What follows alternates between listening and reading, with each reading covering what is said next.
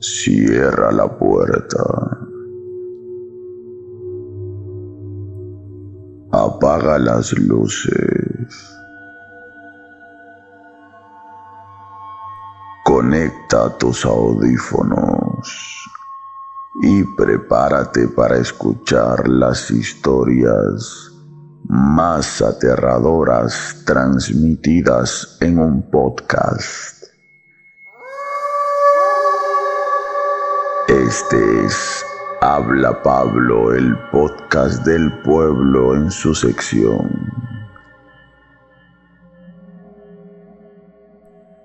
Historias para no dormir. Si esta noche no tienes ganas de dormir, Este podcast es para ti.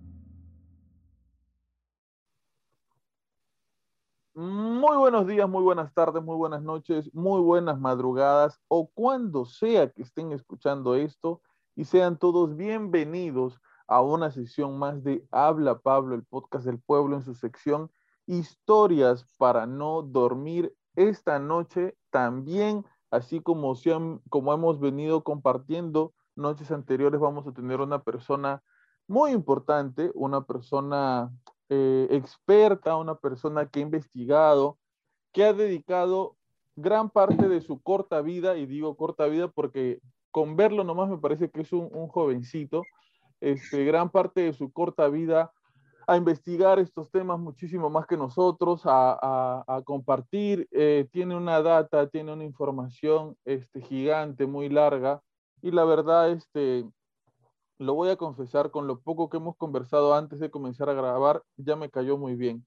Así que está con nosotros Joseph Zúñiga. Eh, muchas gracias por aceptar esta conversación.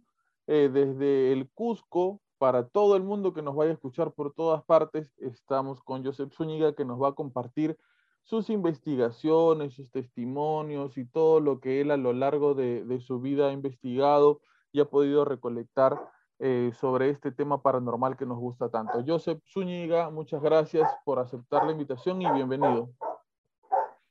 muchas gracias, Pablo. Te agradezco realmente por la invitación aquí personalmente y bueno, pues eh, mando un fuerte abrazo y saludos a todas las personas que nos están viendo ya en tu canal. Y nada, pues hablar sobre los misterios que realmente esconde eh, la ciudad del Cusco. Para mí una, una de las ciudades más misteriosas y, y, estaba en el top en el top 10 de las, de, los, de las ciudades con más avistamiento de objetos voladores no identificados, ¿no? Y con una de las casas más embrujadas, se podría decir, a nivel de Latinoamérica pero realmente esconde no solo Cusco el tema de, del tema paranormal, sino el tema místico, el tema ufológico, o sea, de todo un poco. Además que ofrece la maravilla que lo ven atrás de mí, eh, esta hermosa ciudad de Machu Picchu, que tuve el privilegio también de conocerla, muy bonita, que no tiene todavía un, un significado o una explicación concreta, cómo fue construida realmente cómo movieron tremendas piedras. Hablo con tantos amigos, guías de turismo, historiadores, que, bueno, no, no tienen explicación concreta, pero puede ser una teoría, un por qué eh, ha movido tremenda piedra, pero más misteriosa también la ciudadela de Sacsayhuamán. Eh, nada, pues, mi querido Pablo, gustoso para ayudarte y servirte en, lo, en los misterios del Cusco. Joseph, ¿cuántos años tienes? Yo tengo 25 años. 25, 25 años. Eh, años. ¿Y, ¿Y, hace cuánto eh, se podría decir que tú iniciaste tu investigación? Porque sabes qué, eh, yo siento que nos van a escuchar muchas personas que son chicos todavía, ¿no? Adolescentes, jóvenes, que les interesa este tema y que les gustaría saber este, cómo empezar o, cómo, cómo hacer para, para eh, investigar un poco más a profundidad de una manera diferente, ¿no? Y yo creo que tu testimonio va a ser clave y básico para todos esos jóvenes que les gusta y les interesaría iniciarse en el mundo de la investigación ufológica o paranormal. ¿Cómo, cómo inició todo esto en ti? A ver, mira, te cuento algo breve. Bueno, eso es una historia bien larga, caramba, muy larga. Eh, esto pasó en el 2008. Recuerdo en el 2008, en el mes de junio, julio, yo tuve una experiencia eh, en el distrito de Urcos, que es una, a una hora de la ciudad del Cusco, eh, una laguna, un valle muy bonito. De repente yo era pequeño, tenía 12 años, eh, yo estaba estudiando, salí del colegio, de repente, y ese día, pues, bueno, todas las mamás me entenderán, las mamás son bien noveleras, encanta ver las novelas, y bueno, pues mi hermana junto con mi mamá, mirando su novela, su este, Pasión de Gavilanes, creo que daba en ese entonces, y se estaban, miraban, entonces yo decidí salir un rato a la laguna, un rato a la laguna, este lago muy hermoso, respirar aire puro, estar en contacto con la naturaleza. Ese entonces, pues, un niño eh, más preocupado en la adolescencia, en querer tener una placa, ¿no? en querer este, estar a la moda, nunca se me vino por la cabeza tantas cosas, ¿no? Era simplemente vivir mi momento y bueno, yo entré a primer grado de, de, de, de secundaria y fui con mi perrito. Tenía un perrito muy lindo que me regalaron, su nombre era Peluchín, este perrito que lo puse. De repente, yo fui a la laguna eh, y bueno, estaba este, ya atardeciendo, ya el sol se había escondido, con los que conocen la, en el mes de junio-julio es uno de los, es la temporada de frío en Cusco, pero es un cielo totalmente despejado. Tú lo ves totalmente el cielo azul y de noche es un cielo estrellado. O sea, es maravilloso lo que se ven ahí. Y bueno, pues yo estaba en ahí y de repente fui un rato a hacer una tarea, no recuerdo qué tarea, a la laguna, y, y en hoy uno de esos mi, mi perro comenzó a ladrar.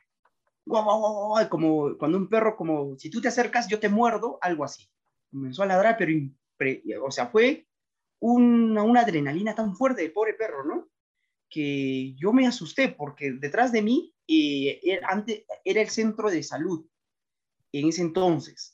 Y como siempre, nuestras mamás, nuestros abuelos nos decían, oye, miren, en, un centro de salud los perritos ven fantasmas, y si, si, si, ladra tremendamente porque ha visto un fantasma, entonces yo me asusté y dije, oye, no había nadie a mi alrededor, no había absolutamente nadie, solo recuerdo que habían dos chicos que no los conozco, no sé quiénes son hasta el día de hoy, y si escuchan este video o, o, esta conversación, sería bueno que se contacten ¿no? conmigo para tener un testimonio de ellos también, porque los trato de buscar y no los encuentro, pero ellos estaban pescando, estaban pescando en ahí, porque en ese, en ese lago, bueno, habita bastante pejerre, entonces estaban pescando, y bueno, pues, pero mi perro ladraba, solo eran los únicos, eran, podría decir, los únicos tres, más mi perro cuatro, que estábamos en, ese, en, ese, en esa laguna, ¿no? Y mi perro comenzó a ladrar con dirección hacia el, a ver, hacia el norte. Pero, wow, pero era increíble su ladrido. Y a mí me asustó. Yo dije, este perro está viendo un fantasma, qué miedo. Yo agarré una piedra y le tiré, pues como haciendo estar a mi perro. Mi perro se escapó más abajo y comenzó a ladrar.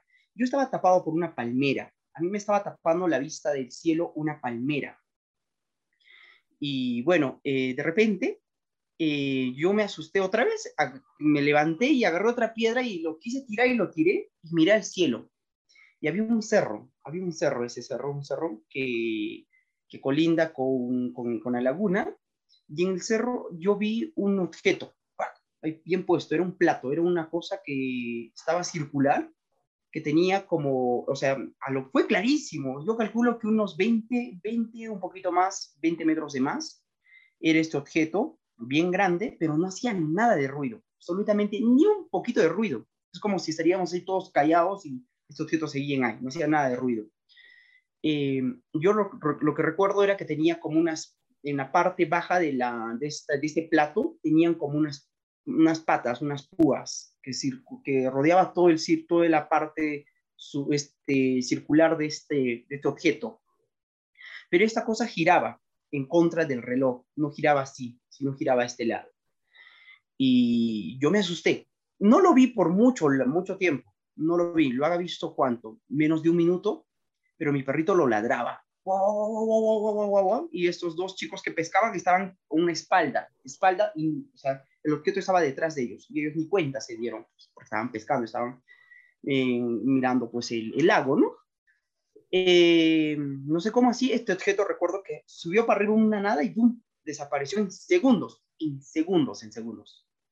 Yo lo único que al ver ese objeto, es primera vez en mi vida que yo sentí como un miedo, una adrenalina, o sea, un miedo que, wow, o sea, es como cuando te estás, estás corriendo un sudor realmente muy frío. Y yo me asusté, de hecho, yo era muy niño, tenía 12 años, de repente me volteé, comencé a mirar por todos los cielos y el objeto se fue, se estaba ya, pero yéndose como para una distancia, pero me se veía como un objeto blanquecino, un punto blanquecino. Entonces, a mí me llamó mucho la atención. Yo era niño, yo llegué a mi casa, lo conté a mi mamá, conté a mi familia y lo típico de todos los que siempre tienen sus testimonios que sí les pasa lo real, es que, oye, estás loco, estás hablando tonterías, te has soñado, que esto, que aquello, que esto, que aquello. Yo recuerdo que esto lo conté también en mi colegio, a mis compañeros del colegio, y ellos comenzaron a hacer un tipo bullying, pues, ¿no? Oye, hablas tonterías, estás loco, esto, que esto, que aquello. Pero sé lo que yo he visto. Y, uno de esos días ya, pues pasó, yo, yo quería saber qué era. Yo conocí el avión, el avión siempre hace bastante ruido, conocí el helicóptero, esos dos objetos por el momento, cosas fabricadas por la humanidad, que un helicóptero hace con sus hélices bastante ruido, pero esa cosa me hacía bastante ruido. Entonces a mí me llamó mucho la atención. ¿Qué era? Y ahí viene el famoso dicho, la curiosidad mata al hombre. Y a mí esta curiosidad me mató bastante, queriendo saber qué era. Pasó un cierto tiempo, un mes, dos meses aproximadamente, y estaba pasando por un kiosco donde venden CDs, esos DVDs o esos DVDs, ¿no? Estaba pasando por ahí y ahí justo eh, la señora comenzó a proyectar en la pantalla del televisor este, videos de ovnis. Ni sabía qué era la palabra ovni. Entonces esto proyectó y yo pasé y de repente regresé y dije, este objeto es lo que yo vi en, en el cielo, lo que yo lo vi hace un par de semanas atrás. Y me compré el CD. Yo lo sigo teniendo como una reliquia para contar mi testimonio. Este fue el primer CD que yo lo compré y ahí, de ahí empezó mi investigación. Y ese CD me ayudó pues la palabra OVNI, los objetos voladores no identificados, y etcétera, etcétera. Ahí empezó, se podría decir, mi afición por lo, por, primero por la ufología, por investigar realmente quiénes somos y si estamos solos en el universo y si ellos ya están entre nosotros. Y yo que aseguro que ellos ya están entre nosotros y no solo yo, sino muchos, ¿no? Entre Rafael Mercado, el doctor Anthony Choi, etcétera, etcétera. Y un saludo de acá para ambos, ¿no? Igual esto. Y ahí empezó el tema de investigar. Yo investigaba, pues era el boom de que los niños de ese entonces querían saber qué era agarrar el Facebook, querían investigar más del Facebook. Entonces, mi, de mí mi idea no era, no era ir a una cabina de internet a estar este, entrando al Facebook y saber y estar hablando, ¿no? Y colgando imágenes, imágenes en Facebook de mí mi investigación era, iba, yo recuerdo que iba todos los viernes a la, una cabina de internet después de terminar todo toda la semana de clases, pero iba media hora y me quedaba casi dos, tres, cuatro horas, pero no, no agarrando el Facebook, sino media hora de Facebook y era dos, tres, cuatro horas de investigar del tema de, de, de ovnis, ¿no? El tema de ovnis, de ufología, y dentro de eso me abarcaba pues a temas paranormales, criptozoología, parapsicología, demonología, etcétera, etcétera, etcétera lo místico que escondía esto. Eh, y esto investigaba, pues, y hubo un día un amigo en el cual yo le comencé a contar las cosas que, que sabía, ¿no? ¿Ya?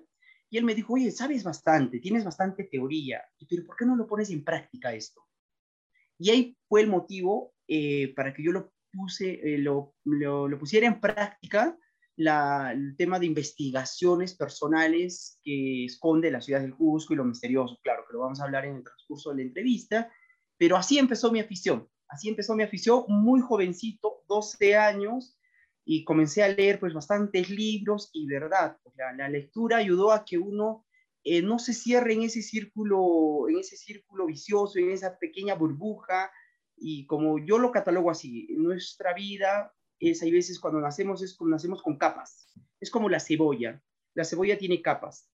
A medida que uno va creciendo, va descubriendo y va rompiendo estas capas y vas encontrando otra capa y a medida que vas rompiendo esa capa vas, vas investigando a tu alrededor qué hay en esa capa.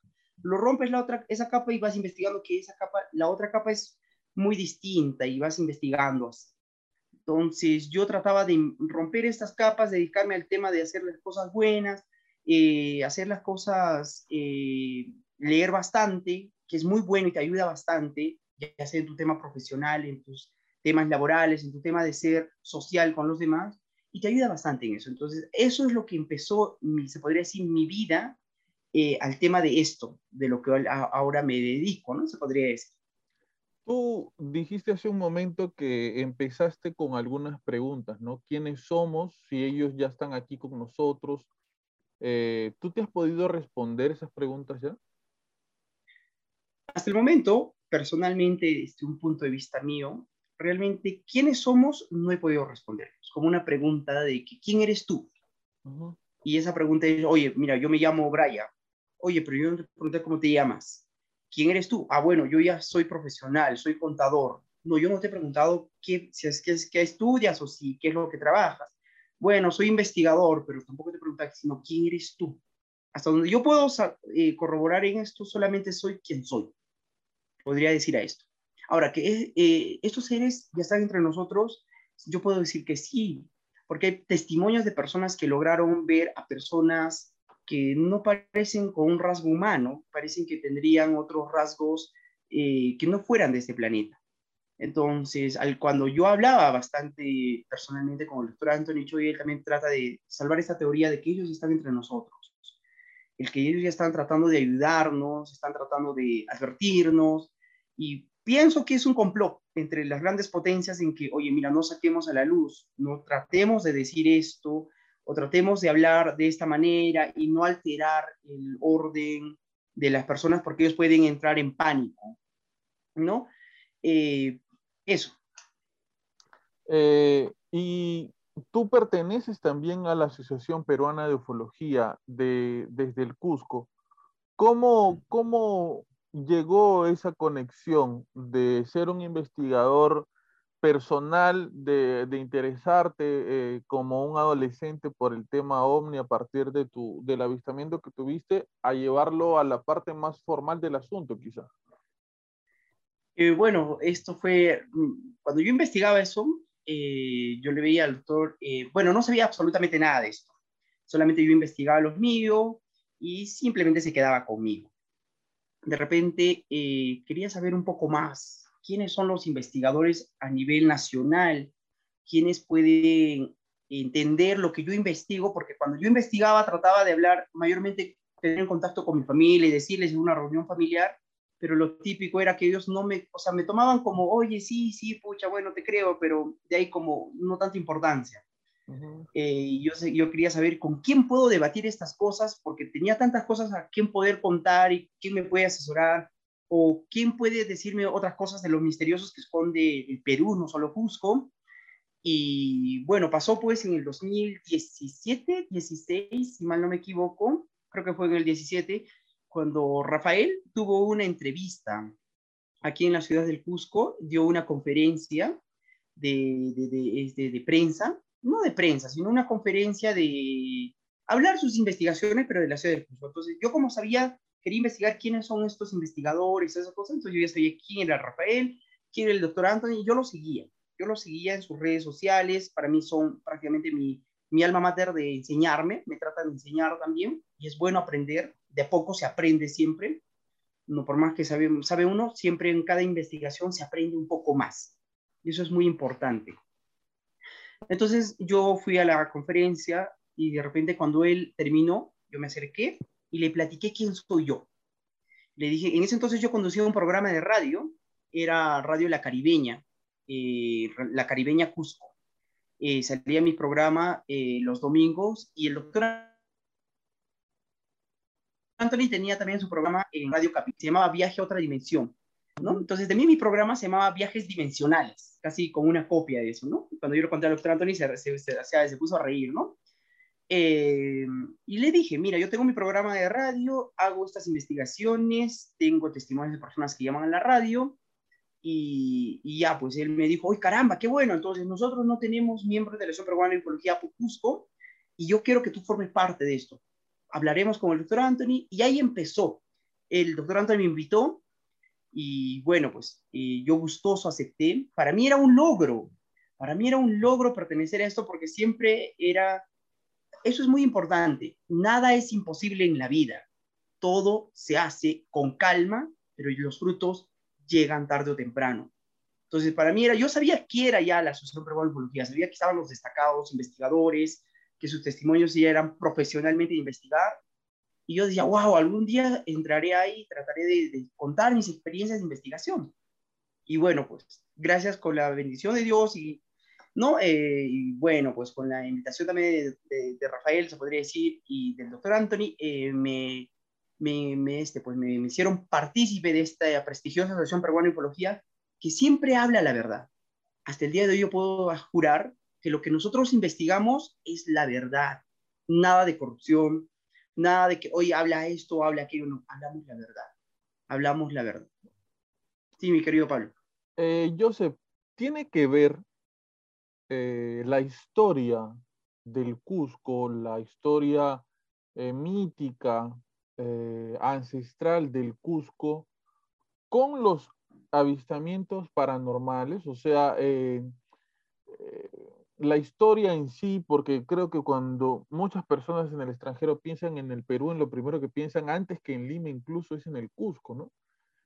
¿Tiene que ver eso con lo paranormal que puede llegar a suceder ahí o es al revés, que lo paranormal ha hecho que tenga más misticismo la ciudad?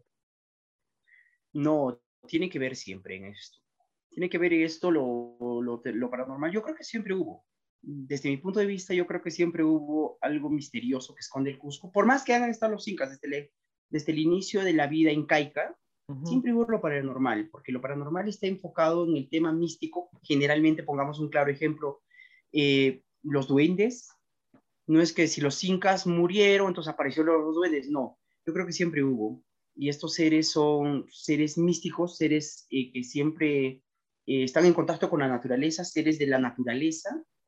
Y la naturaleza, lo que veneraban los, los incas eran a la naturaleza, al dios sol, a la madre luna, y a la madre naturaleza, porque de eso les daba un fruto, el cual hoy en día no lo hacemos, no lo veneramos, algo que realmente nos abarca, somos solo inquilinos en su, en su territorio de esta, de esta deidad de la naturaleza.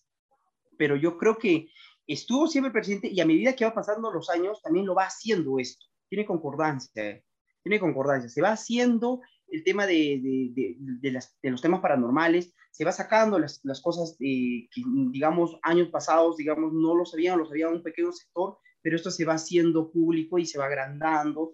Y bueno, pues yo pienso desde un punto de vista es que ah, de acá de un par de años eh, va a haber la, ya hay, ya hay de un amigo que tiene un programa de, de, Facebook que se llama Viaje a lo Desconocido, de apellido Edwin, Edwin Canaza creo que es, el que hace eh, investigaciones, turismo de lo paranormal, donde lleva a investigar las casas, los lugares paranormales. Entonces, algunos turistas vienen a hacer este turismo no solo a conocer Machu Picchu y lo que ven al fondo, sino que también vienen a conocer las, el turismo paranormal que esconde la ciudad del Cusco. Y ya entrando un poco en lo que sucede en el Cusco, eh, ¿cuál fue el primer caso que tú investigaste? Muy aparte de lo que te pasó a ti, ¿no? ¿Cuál ha sido eh, este caso en, tu camino que has comenzado como investigador? Que el primero que te asombró, que no tiene nada que ver contigo, que tiene que ver con otras personas. Bueno, lo primero que a mí me yo investigué eh, era un, te voy a contar una anécdota así pequeña. Yo estaba haciendo turismo eh, trataba de ir a conocer los lugares del Valle Sagrado de los Incas, eh, donde investigaba, pues, oye, mira, este sitio es de alto, me contaban bastantes personas testimonios de que ahí hay bastantes avistamientos de ovnis, lo que más me enfocaba era el tema de ufología. Y yo trataba de ir a hacer investigaciones a todo el Valle Sagrado de los Incas, que está Urubamba, Moray, Salineras, Pisa, Ollantaytambo, y ahí pues de Ollantaytambo tú coges tu tren para ir a la, a las ruinas de Machu Picchu. Entonces yo iba a hacer mis investigaciones ahí y de repente en el transcurso del paquete turístico yo agarré un paquete turístico y hay una señora, recuerdo que comenzaron a hablar, oye, mira, fue un testigo, o sea, yo solo estaba de oído, pues, ¿no? Eh, mi abuelo comenzó a, este, a, a, a, ver, a contar su testimonio de cómo fue su encuentro con una cosa que en su época él era joven, era niño, y, había visto un objeto, ¿no? Entonces, claro, ahí lo, quiero presentar las diapositivas para poder eh, explicarme un poco mejor. Ese fue mi primer caso de investigación que yo tuve. A ver, lo puedo presentar, Pablo, ¿verdad? Por supuesto, por supuesto, comparte. dame un minuto, por favor. A ver, lo voy a presentarlo. Dame un minuto, por favor. Eh, ¿Se ve, por favor? Sí, sí se ve, se ve perfecto. Ya, perfecto. Ahora un minuto. A ver, vamos a ver para que me entiendan un poco. Eh, ahí está, perfecto. Ahí está. yo lo catalogué Urubamba, la historia del ovni caído. Esto fue, eh, como cuento, con la investigación que estaba realizando, conociendo, queriendo conocer Urubamba. Y en ahí de repente una señora dijo, mira, eh, de mí mi abuelo logró ver un objeto que había caído del cielo, un ovni. Bueno, hoy en día las personas ya conocen qué es un ovni prácticamente, ya no es un algo como, wow, un tabú o algo que no conozca, ¿no? A medida que la tecnología va avanzando, también se va expandiendo la mente y vamos investigando y conociendo muchas cosas más, ¿no? Eh, la señora cuenta que, bueno, pues eh, había ido y todas esas cosas. Yo fui a investigar de su abuelo. Yo fui a hablar con la persona, el señor eh, ¿cómo se llamaba? Em, ay, se me fue de la mente. Eh, Fortunato, Fortunato, el señor Fortunato, Fortunato Castillo, creo que si no me equivoco. el señor ya era muy, muy de, avanzada edad, de avanzada edad. Eh, espero que Dios quiera que siga vivo. Con esta pandemia no se sabe nada. él asegura que antiguamente, en la época de los 60, de los 60, inicios de los 60, hablando a finales de los 50, 1950, inicios de 1960, él era, este, era bien jovencito. Entonces, en Urubamba era una ciudad, no como hoy en día lo que conocen, una ciudad ya poblada, con bastantes habitantes, sino era una, una ciudad eh, rural eh, que se dedicaba la mayoría de la gente al tema del cultivo de sus chacras. ¿No? Eso era su vida. Es lo que siguen haciendo hoy en día en gran parte de las ciudades altoandinas, que mira, yo me levanto, me voy a trabajar a mi chacra, se anochece, regreso y duermo, y eso es mi rutina del día a día. Entonces, de él era su rutina eso el día a día. Entonces, sus papás eran, pues, en esa época, pues, mira, yo tengo bastantes hijos, pero yo quiero estos mis hijos para que me ayuden en el tema de trabajo en, en, las chacras, ¿no? Entonces, eh, este señor se levantó, entonces ese día pues comenzó a hacer la misma rutina, trabajar en su chacra, con sus animales y regresando a su casa, ellos regresaban a las 5 de la mañana, de la tarde, porque ya pues en 6 de la noche ya era muy noche, entonces no había tanta luz y era muy oscuro, entonces tenían que regresar a esa hora para descansar temprano, porque más antes madrugaban, se levantaban a las 4 para ir nuevamente a su chacra. Era así la vida, el día a día de ellos. Este señor regresó y de repente pues estaban regresando los otros pobladores, Urubamba era pequeño, tenía casas pequeñas, era un pueblo pequeño más de chacras y con pocos habitantes.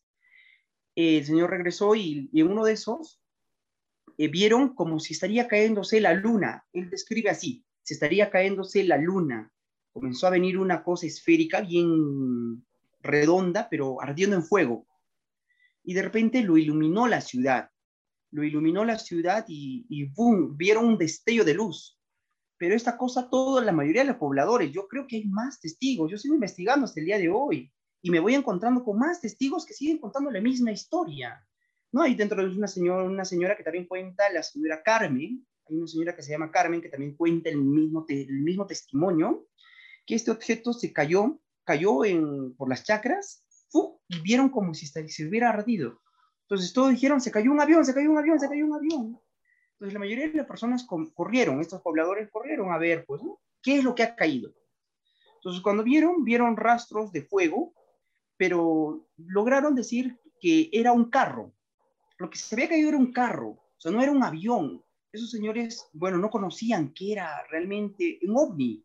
No sabían cómo era esta cosita que es para ellos difícil de describirlo, pero se cayó un, un carro era un carro metálico, eh, medio circular, y se cayó eso. Eso es lo que decían los, el, señor, tuve el privilegio de hablar y contarme el señor. Eh, y bueno, se cayó este carro, supuestamente. A esa hora de las, eso yo le, yo le pregunté como a qué hora supuestamente se cayó, y asegura que entre las 7, 8 de la noche pasó esto, ya, 8 de la noche ellos ya descansaban, ya era medianoche para ellos a esa hora de, ya pues ellos corrieron y justo como a esa hora de las 10 de la noche apareció, mira, a ver, podemos ver en imágenes, describo en esta imagen recreada cómo fue la caída de este objeto que ellos aseguran que era una cosa circular, pero, eh, pero metálica. Ellos conocían un carro, ellos, bueno, hay que saber, estamos en la época de los 60, gente campesina, algunos analfabetos, algunos no entraron al colegio y bueno, no sabían realmente qué era. Entonces pensaron que era un carro que se había caído porque era algo metálico, eh, metálico medio plomizo, pero estrellado en, en, en, los, suelos de Urubamba. Entonces podemos ver en imágenes una recreación cómo ha sido este, esta caída de este objeto. ¿no? A medida que a esa hora de las 10 de la noche vinieron el ejército. Ellos aseguran que vinieron el ejército con sus camionetas, algo de 4, 5, 8 camionetas, ¿ya? Desde la ciudad del Cusco, de hecho, porque en ahí solo había el, ejército en la ciudad del Cusco, pero estaba una hora de la ciudad del Cusco también Urubamba. O sea, vino el ejército y los señores seguían mirando, pues la gente campesina de ese entonces seguía mirando este objeto caído. Eh, de repente, eh, este, este, esos, bajaron los soldados con sus armas, todas esas cosas, y comenzaron a decir, señores, váyanse de acá, váyanse de acá, váyanse de acá, tienen que ir a este, y o sea, estaban votándoles a las personas de ahí de las chacras, ¿no? Eh, los señores regresaron a su casa y se pusieron a dormir. De hecho, ¿no? Eh, descansaron. Ahí vemos una imagen recreada como fue la, la venida de estos, de estos soldados, de estos, del ejército peruano. ¿ya? Y al día siguiente, pues la mayoría de las personas todo así eh, pensando, ¿no? ¿Qué es lo que ha caído? ¿Por qué? ¿Qué es lo que ha pasado? No, no ha sido un avión, no, nada de eso. Entonces pasaron por el mismo lugar. El señor que me cuenta, el señor Fortunato, pasó por el lugar, porque su chakra quedaba más al fondo. Pasó por el lugar y el lugar, el, ya no estaba el objeto ya no estaba el objeto. El objeto era grande. Él, dice que era un carro porque tenía similitud de un camión. Era un objeto grande, así es un camión, pues. Entonces él decía, más que un camión, entonces cayó un carro, se cayó un carro. Porque dice, eh, al día siguiente no estaba el objeto. Eh, hasta donde yo tengo entendido, el objeto, este objeto fue transportado hacia la ciudad del Cusco. Me imagino que fue hacia la base eh, de, del, ejército de Huancaro, que queda el ejército, hoy en día queda el ejército en Huancaro, en uno de los distritos de, Cusco, en la misma ciudad de Cusco, ¿no? En nombre de, Huancaro, ¿no? Entonces, este es el testimonio que yo investigué, el primer caso que yo investigué, el primer caso de este objeto, eh, pero hay testimonios, hay testimonios del señor este, Aurelio y de la señora Carmen, ya señores de avanzada edad, donde atestiguan este, este objeto de este avistamiento, ¿ya? Pero yo, eh, hoy en día va a ser un poco difícil de poder eh, corroborar en qué parte de la ciudad de Urubamba cayó, porque gran parte de la ciudad está ya poblada, ya se modificó la ciudad, ya no era como lo que era en la época de los 60. Pues. Eh, ya hay hoteles turísticos, eh, asentamientos, hay la ciudad misma, se va expandiendo la ciudad. Entonces, ellos, hasta donde yo pude investigar, me dijeron que era como la parte como que se está yéndose para Ollantaytambo. Hay pequeñas chacras, pero no hay punto exacto donde fue la caída del avistamiento. Eh, ahí, cuando yo traté de subir, eh, imagínense, mira, desde la época de los 60 hasta el 2000, de hecho, la misma madre naturaleza hace que el suelo comenzó a, este, a, cobrar su territorio. Ah, pero me olvidé, los soldados cuando votaban a las personas, ellos comenzaron a prender fuego alrededor de estos, de estos rastros que dejó este objeto. Yo pienso, desde mi punto de vista, ellos han prendido fuego como para eliminar evidencia.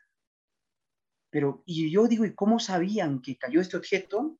¿Y dónde está este objeto hasta, hasta hoy en día? Esa es la pregunta que yo también hasta el día de hoy me corroboro, ¿no? ¿Dónde está?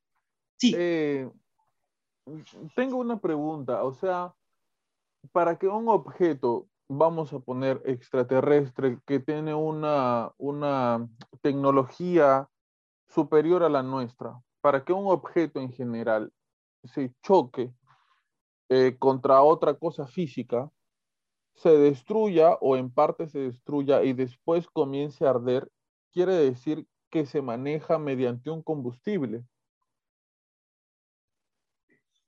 Puede ser, ahí puede ser, es una pequeña teoría. Hoy en día eh, yo pienso, ningún ufólogo del mundo puede corroborar qué tipo o qué o cuál fue el, el, mecanismo para que, uno, para que este estos objetos no identificados sean conducidos. qué tipo de combustible tendrán, pero hay un testimonio, no es testimonio, sino que es una teoría, que puede ser que estos objetos sean su método de combustible el agua. Por eso hay los OSNIs, que son objetos submarinos no identificados, que entran y salen, y salen como si estarían entrando, como si hubieran recargado el auto con la gasolina de 95 y pues salen nuevos con una velocidad increíble. Entonces, como sabemos, la Tierra casi es un 70% de agua. Entonces puede ser un medio... Si el agua es el combustible, eh, ¿por qué se prende fuego? Eh, mira, cualquier objeto que tiene, puede ser, eh, es que es al momento del impacto. Eh, no, el objeto no estaba prendiendo fuego.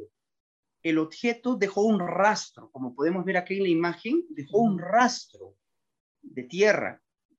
este, ¿ya?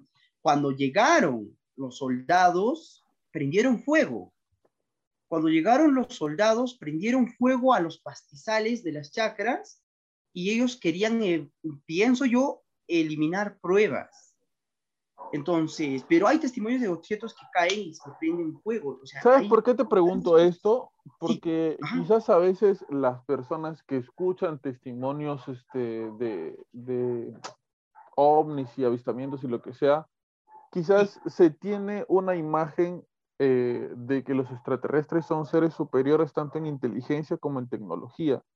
Si eso es así, eh, sus naves, su transporte, etcétera, no debería también ser superior en, eso, en tecnología, en, lo que sea, y, sus naves cuando por algún, por algún accidente X se chocan contra otro objeto físico, eh, o sea, para nosotros es lógico ver un auto chocándose contra una pared y que se prenda fuego y que se destruya.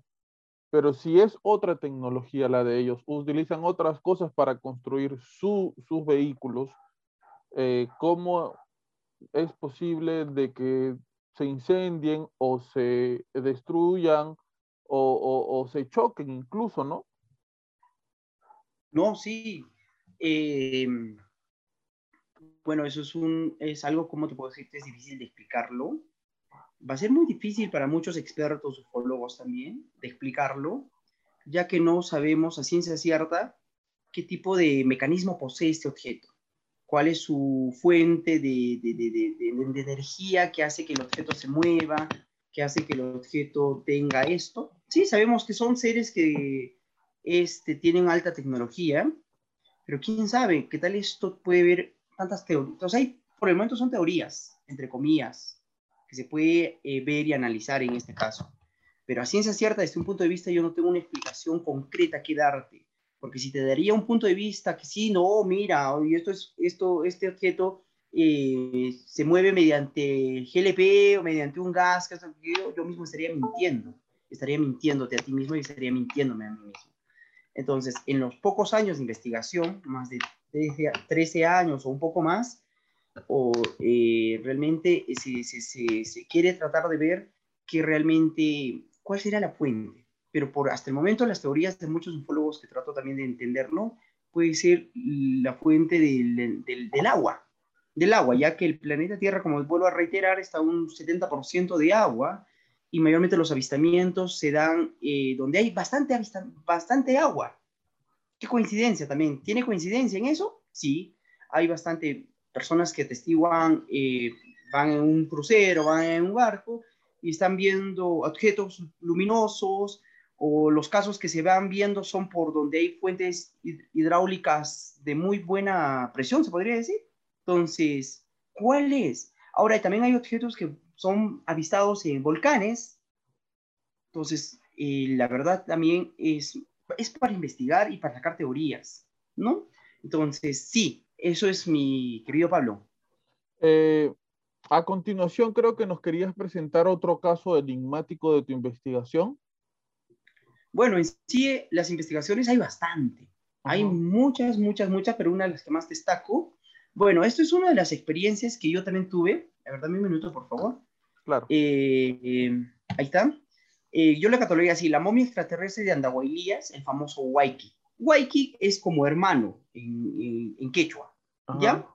Entonces, eh, en sí, la momia es este, así como lo ven en imágenes, esta pequeña momia es así, este tamaño, pero es una, tiene una cabeza muy grande y unos ojos distintos a los humanos. El que lo ha descubierto en el 2011 fue Renato Dávila, un antropólogo, Renato Dávila, en el distrito de Urcos, en el cerro Huiracochán. De repente él tuvo un sueño, a lo que él me cuenta, tuvo un sueño, él decidió, le decían, oye, él siempre caminaba por ese cerro, este cerro llamado Huiracochán, y una noche tuvo un sueño, como diciéndole, ven, y ven, sigue caminando por ahí, ¿no? Él solo tuvo un sueño que camine por ahí, por un tal lugar. Él decidió caminar por ese lugar, haciendo caso a su sueño, y de repente uno de esos estaba como este, raspando la tierra con el, con el zapato y vio un hueso. Y él dijo, oye, ¿qué es esto? Y comenzó a hacer con la mano limpiando el polvo del hueso y comenzó a ver más hueso como un esqueleto. Y él, y él es antropólogo, pues, ¿no? Él comenzó a limpiarlo, limpiarlo y vio lo, lo, este, lo desenterró a esta, a esta imagen que lo podemos ver aquí, una pequeña momia. Y él agarró su casaca y lo envolvió y se lo llevó a su casa. Y ya él lo tenía este, en su casa así clandestinamente, se podría decir, por muy buen tiempo. Hasta que de repente sus amigos antropólogos le dijeron, oye, ¿por qué no haces un museo y exhibiendo esta cosa? investiguemos un poco más qué era. Entonces, investigaron un poco más, sacaron a la luz, ya investigando qué era realmente este, esta momia, eh, pues se a la prensa internacional, hasta el donde este Renato me cuenta vinieron desde Dubái, vinieron desde Japón, vinieron desde los Emiratos Árabes, vinieron de gran, hasta de Pakistán. Eh, Renato me dijo a simplemente hacerla entre la, conferencia de prensa exhibiendo a esta momia, sabiendo que tiene distintas formas eh, fisiológicas distintas a las demás. Eh, bueno, el Ministerio de Cultura de ese entonces quiso decomisarlo a esta momia, porque quería que pase a propiedad del Estado. Entonces él hizo unas que otros papeleos y pasó a su propiedad de Renato. Hoy en día lo, puede, lo exhibe en, la, en el, museo, el Museo Rito Andino del, del distrito de Andahuaylías, que queda a unos 40 minutos de la ciudad de Cusco. Es una de las rutas del barroco andino. Eh, muchas personas vienen a hacer esta ruta del barroco andino, zona turística también. Entonces se da un pequeño salto que queda al mismo, al costado de la catedral de la capilla Sixtina de Andahuaylías que es una de las capillas únicas que queda en Sudamérica, que es eh, una de las capillas que, que tiene una similitud como con, la, este, con, el, con el Vaticano. Entonces, la, la, pintura es que posee es una similitud, realmente es muy bonito y te recomiendo cuando estés por acá por Cusco, Pablo, eh, date, un, date un pequeño espacio y, y vea conocer esta hermosa capilla. Entonces, al costado de esta capilla de la Sistina de, de, América de Andahuelías está el Museo de Rito Andino, donde puedes eh, eh, entrar a ver a esta momia. Lo, misterioso de esta momia, cuando eh, debatíamos con Renato, es que, claro, yo lo vi, yo lo tuve en mis ojos, lo tuve en mis manos todavía esta momia. Eh, el ojo, si ustedes pueden ver, el ojo es muy distinto, es un poco más amplio, es más grande de, de esta momia. Y la cabeza es un poco más alargada, es bien ancha la cabeza. Entonces, todo decía, no, pues esta momia pertenece a la cultura Paracas, pero si sabemos, la cultura Paracas lo ponían unos tablillos en la cabeza para deformar el cráneo, pero este cráneo quedaba en forma de un, como un cono, algo así ovoico. Pero esta cosa no tiene esa deformación del cráneo.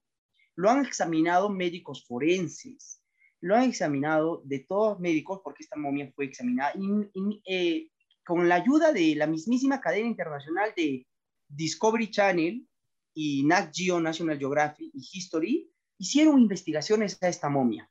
Ya te cuento al final qué es lo que revelaron estas grandes, estos grandes, eh, grandes bunes de, investigaciones de estadounidenses, de Discovery Channel y mayormente eh, National Geographic, eh, lo llevaron a las clínicas, a la clínica Paro de acá de la ciudad de Cusco a sacarlo unas radiografías, eh, hicieron unas tomografías, resonancias, de todo un poco. Y pasó por el odontólogo forense. En lo que atestiguan, la mayoría de las personas decían, mira, los escépticos decían, esta momia, entonces era una momia de la cultura Paracas, pero ya pues lo demostraron que no tenía esos tablillos, no tiene esa deformación craneal que pueda tener esta momia. Eh, los dientes, entonces decían, no, entonces es, pequeña, la cosa es pequeña, esta, esta cosa, mira, lo que se puede ver es que simplemente lo han encontrado de la mitad para arriba, o sea, de la parte de la cintura para arriba, lo que falta son las piernas. Eh, calculamos que pueda medir un metro cuarenta, exagerando este, esta momia, un metro cuarenta, como los famosísimos grises desde el punto de vista ufológico, ¿no? Eh, cuando lo llevaron, dijeron, ah, no, esta momia sufre de enanismo, sufre de enanismo. Lo investigaron los médicos forenses, expertos en esto, y dijeron, no, no sufre de, enanismo, él tiene todo distinto, la, anatomía fuera de este, de este mal congénito. Entonces el médico forense, el odontólogo forense lo revisó los dientes y, y, corrobora que los dientes son de una persona adulta, mayor, no de un niño. Hasta donde podemos, hay una investigación, eh, se puede ver aquí, a ver, voy a dar un pequeño salto. Vemos, ahí hay una similitud de esta momia. Eh, la momia tiene un pequeño hueco por acá por la cabeza, que cuando lo investigan, hasta donde Renato me cuenta, es que eh, tiene una, un, como un sexto sentido de que poder comunicarse telepáticamente por el tipo de, agujero que, tienen ahí. Mm, ya eh, vemos acá la diferencia. Esta diferencia es la que me pasó eh, Renato también cuando lo investigaron. podemos ver, mira, los ojos concuerdan, el tamaño del orificio de la momia de, de los ojos concuerdan casi con la otra imagen recreada de un famoso gris, ¿no? tiene la misma similitud, la nariz, el cráneo, o sea, es una momia que todavía sigue siendo hasta el día de hoy un proceso de investigación. Eh, acá están, mira, los dientes son de esta manera. Eh, son dientes de personas adultas que ya lo determinaron los médicos eh, odontólogos forenses. la apertura del cráneo que tiene han, han catalogado posiblemente que han dicho que lo han podido golpearlo con este tipo de, arma, de armamento incaico una piedra, pero eso está por investigarse todavía. Y bueno, pues hasta donde la Discovery, no, National Geographic Channel, Nat Geo, y hizo la investigación, lo pueden ver ustedes también en las redes sociales del, documental de esta momia, es lo llevaron a la clínica Pardo, en la ciudad del Cusco, determinaron que, ya, y lo mandaron el ADN a Estados Unidos. Renato me cuenta que lo mandaron en la investigación del ADN a Estados Unidos. Eh, que la respuesta lo iban a dar en el 2020, justo en plena pandemia. Eh, todavía no se está dándose por temas de, pandemia y tantas cosas, pero hasta el momento había esto, una, una prueba, que en aquí era que el 50% del ADN es humano y el 50% del ADN posiblemente no pertenezca a este mundo. Wow. Y eso se está investigándose allá en Estados Unidos para determinar si ese 50% eh, ¿qué es? O sea, puede ser una fusión entre seres humanos. Y justo, justo, mi querido Pablo, concuerda con una investigación que yo tuve. Justo yo me acerqué al distrito de Guaro, que es cerquita, donde lo encontró él. Eh, esta momia, el cerro Huiracochán, pertenece al distrito de Guaro, donde están los, uno de los mejores maíces del departamento del Cusco, claro, que igual en Urubamba. Pero, pero en acá cuenta, cuenta la leyenda que había, te voy a contar así brevemente esta leyenda, que yo lo asimilo y lo hago una, un parecido justo con esta momia. Eh, cuenta la leyenda que un, había un niño, eh, también en este distrito de Guaro se dedican al tema de cultivo, hasta hoy en día se dedican al tema de cultivo de, de, mazorcas de maíz, de choclos, ¿ya? Y, bueno, en ese entonces la, la, ciudad de, la ciudad de Guaro era bien pequeña, poblada, es como decir, acá está mi casa, mi chacra y ya unos 50, 100, 200 metros, hay otra casa, era así. Entonces, entonces eh, los señores, era un señor y una señora que se dedicaban a tener su chacra, sus animales, pero esos señores eran borrachos, em, eran, tomaban bastante todos los días, tanto esposa como esposo. Ellos tuvieron sus tres hijos. Entonces, a uno de los hijos, al menor, lo mandaban a, este, a pastear a sus ovejas. Pastear quiere decir a, llevarles al campo, darles de comer las plantas que crecen en el campo, ¿no? Esas a las ovejas, los animales, les llevaba, le mandaba ahí, justo donde está el cerro Huiracochán. Entonces, en este cerro, eh, justo el, el, niño, el niño comenzó a tener este, un amigo, comenzó a tener un amigo. eh, era un amigo que, que se hizo amigo, de repente apareció un amigo, el chiquito, pequeño, y comenzó a jugar con ese su amigo. Entonces, en la, y se bajaba, entonces su mamá, pues imagínense, mamá y papá borrachos venían a, a su casa y hacían problema y le agredían a sus hijos. Entonces el niño, todo decepcionado, al día siguiente se iba y se encontraba con su amigo y con su amigo jugaban, era feliz. Bajó, bajaba a su casa y un día, un día, su, su, su, este, su, su mamá quiso, este, su mamá, eh, no, el niño, perdón, el niño, perdón, me distraje, me, distraje, disculpa. El niño de, de, eh, le había dicho a su mamá, mamá, ¿sabes qué? No sé si podrías mandarme un platito más de comida, porque el niño se quedaba todo el día ahí pasteando a sus ovejas, a sus animales todo el día. Entonces le dijo, no sé si podría mandarme un platito más de comida para mi amigo. Y su mamá, pues, no, le, no lo tomó importancia. Dijo, no, no, no, no, no. Bueno, el niño se fue. Y esa misma, esa misma tarde, su, su mamá, este, niño no llegaba. Y era las 8 de la noche, no llegaba. Oye, qué raro. Entonces fueron a buscarlo al niño y no encontraron. No lo encontraron. Entonces, ¿qué hizo sus papás? Eh, avisaron a la ronda campesina de ese entonces y se organizaron y fueron a buscar al niño. Lo buscaron toda la noche con sus hermanitos, con dos hermanos. No lo encontraron. Y justo eh, cuando ya amaneció, encontraron pues la ropa, los zapatitos del niño. Y había más, más, más adelante había un barranco, un peñasco bien profundo. Y yo sí tuve el privilegio de ir a conocer, ¿ah? es un barranco bien profundo, de hecho, pues un cerro, ¿no? En ese entonces el niño eh, desapareció, pero en, las, en, la, en, la, en la tierra que hubo encontraron la huella del niño, pero la huella de otra persona con tres dedos, con tres dedos. Eso es la leyenda. Eso, sí, con tres dedos, con tres dedos, con tres dedos. Cuenta la leyenda eso, ¿no? Con tres dedos, ya pequeño, pero antes cuando el niño le había pedido la comida para su amigo, le dijo, mamá, ¿me puedes dar una comida, eh, me puedes mandar un plato de comida más para un amigo? Y le dijo, ¿cómo es el niño, no? ¿Quién es ese tu amigo que tanto me hablas? Mamá es un amigo pequeño, casi más pequeño que, que, yo, pero es muy distinto, mamá, no parece como si fuera como nosotros, es distinto, es distinto a nosotros, pero es mi amigo. Entonces él es niño inocente, se sentía feliz con este su amigo y el niño desapareció. Encontraron más, al, eh, su zapatito encontraron al lado de un, de, un, de un barranco, bajaron al barranco pensando que el niño se había caído, no lo encontraron hasta, se podría decir hasta el día de hoy, la leyenda de Guaro cuenta esto, pero tiene una similitud. Justo esta momia fue encontrada en este cerro, donde cuenta esta leyenda. Un niño pequeño, un niño distinto a lo demás, un niño que no puede ser, eh, no parece con rasgos humanos, se podría decir, pero fue encontrado este, esta momia en ahí. Entonces la leyenda tiene una similitud con esta momia descubierta. Pero ¿por qué dices que es una leyenda? O sea, e, ¿es, es una historia de hace cuánto tiempo eso?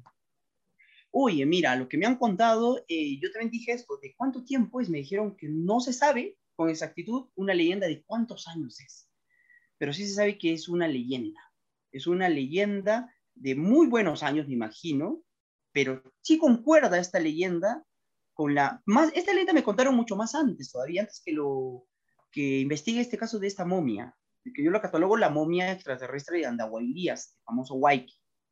Entonces tiene una similitud esta leyenda con esta, con esta momia encontrada.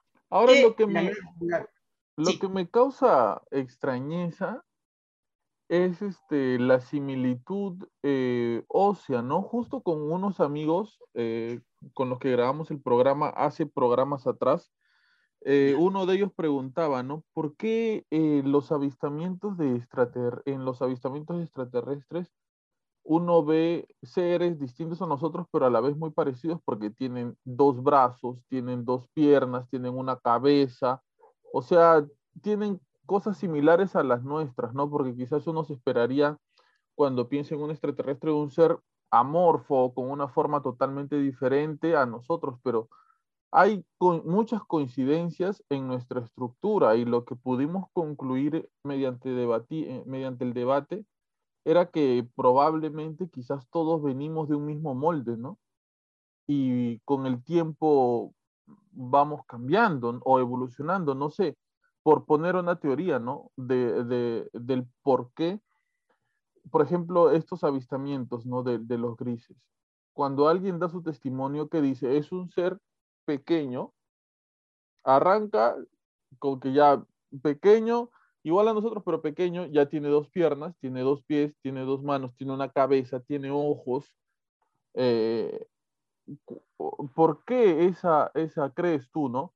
¿Por qué esa, esa similitud? E, eso, eso que, porque, ¿por qué no es, por ejemplo, un ser parecido a un, a un caracol? No sé, por ponerte un ejemplo, ¿no? O un ser más diferente a nosotros. Eh, ¿Crees tú que también quizá tenga que ver con que venimos todos de un mismo molde? Eh, estos seres vienen de, de, afuera, pero tenemos todos un mismo creador. No, yo sí, yo sí creo eso. Y bueno, eso ya sería otra anécdota eh, distinta, pero sí, hay una similitud. Los famosos grises tienen casi una similitud distintas fisiológicamente a los, a los humanos, pero casi tienen los mismos rasgos. Los nórdicos, que casi son casi como humanos parecidos, ellos tienen más similitud de, acerca, de cercanía hacia la raza humana y los famosos reptilianos, claro, que o estas cosas de lo que yo estoy hablando son de, de personas que han logrado eh, tener contacto, los famosos contactados, de, de haber visto este tipo de seres los nórdicos, los grises, los reptilianos, y etcétera, etcétera, etcétera, etcétera. Entonces, los más famosos, ¿no? Son estos tres. Eh, yo también pienso que venimos desde un molde, un molde que es general. Eh, justo yo hablaba hace un par de semanas atrás con el doctor Anthony y hablábamos justo sobre este tema, de que, doctor Anthony, ¿cómo realmente son estos seres? ¿Y cómo, y cómo, y cómo, y cómo son tan inteligentes ¿Y quién es más inteligente que ellos?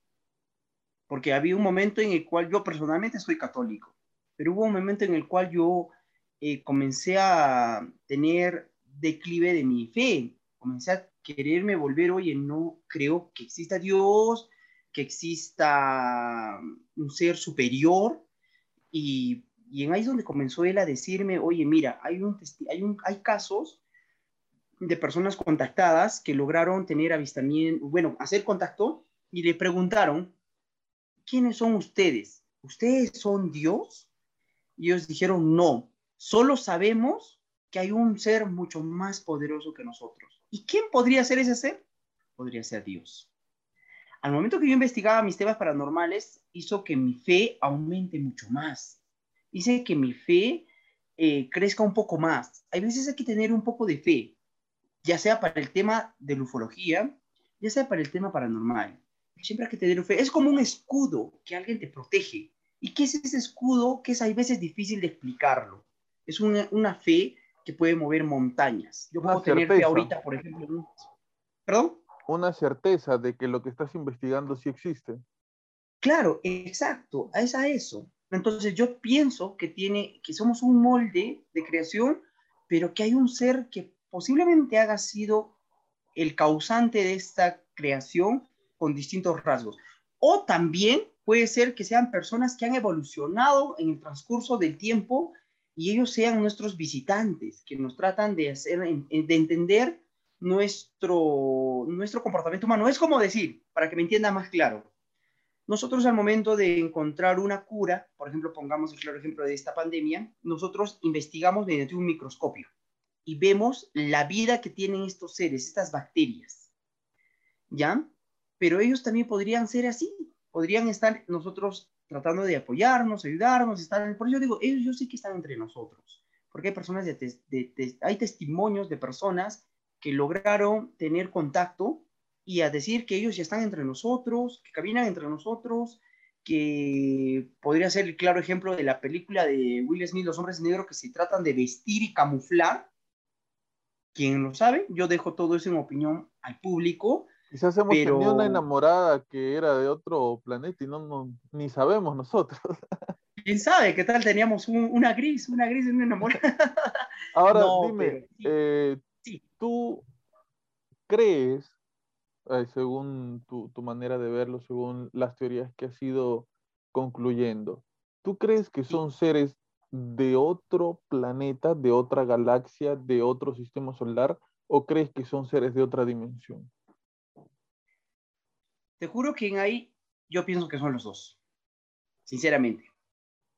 Eh, una otra dimensión no está, no está ajena a la realidad en la cual vivimos. Otra dimensión puede ser casi, por ejemplo, hasta donde tengo entendido, que un agujero negro te lleva a otra dimensión, te lleva a otro plano eh, distinto al, este, más allá de nuestro sistema solar.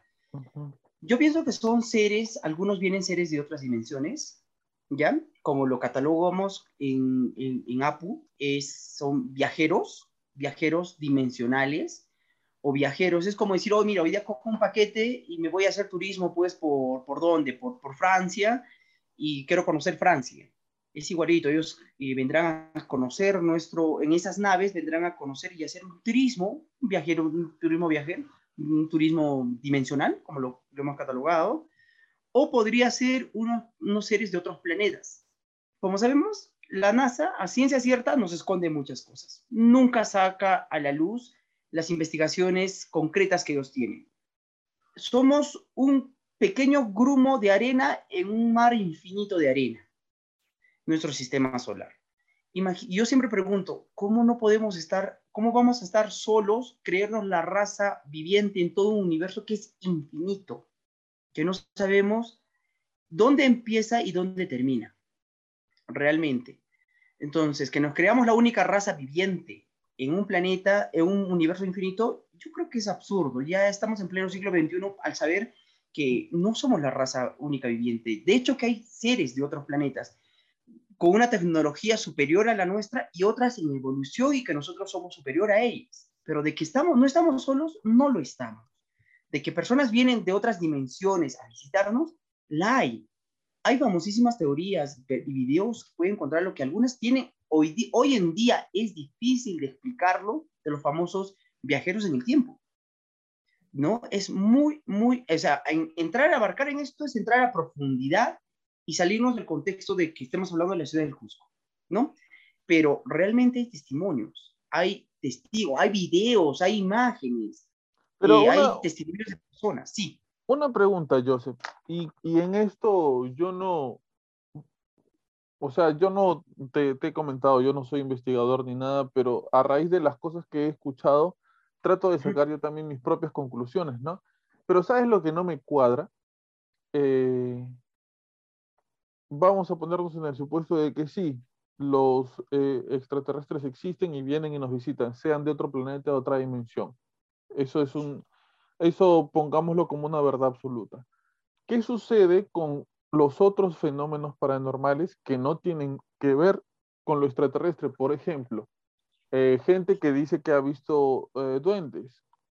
¿Cómo esos dos fenómenos tan diferentes pueden llegar a enlazarse como un solo fenómeno? O sea, yo no me imagino que, por ejemplo, viene un, un extraterrestre aquí a la casa y, no sé, está tratando de hacer algo y de repente pasa un duende por su costado, se quedan mirando y se comienzan a pelear, ¿no? O, sea, esa, esa, esa imagen o, que el extraterrestre esté así y de repente pase el, pie grande y él se asusta y se vaya corriendo.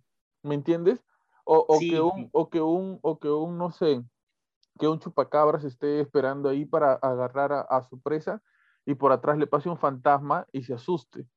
O sea, los fenómenos paranormales, a mi entender, no tendrían sentido entre sí si es que no fueran fenómenos de diferentes dimensiones, porque yo tengo una teoría y, no, no, no quiero decir que es solo mía, que yo la inventé, porque seguramente mucha gente la pensó antes que yo, pero es, es lo que yo opino. Yo creo, ¿sabes qué?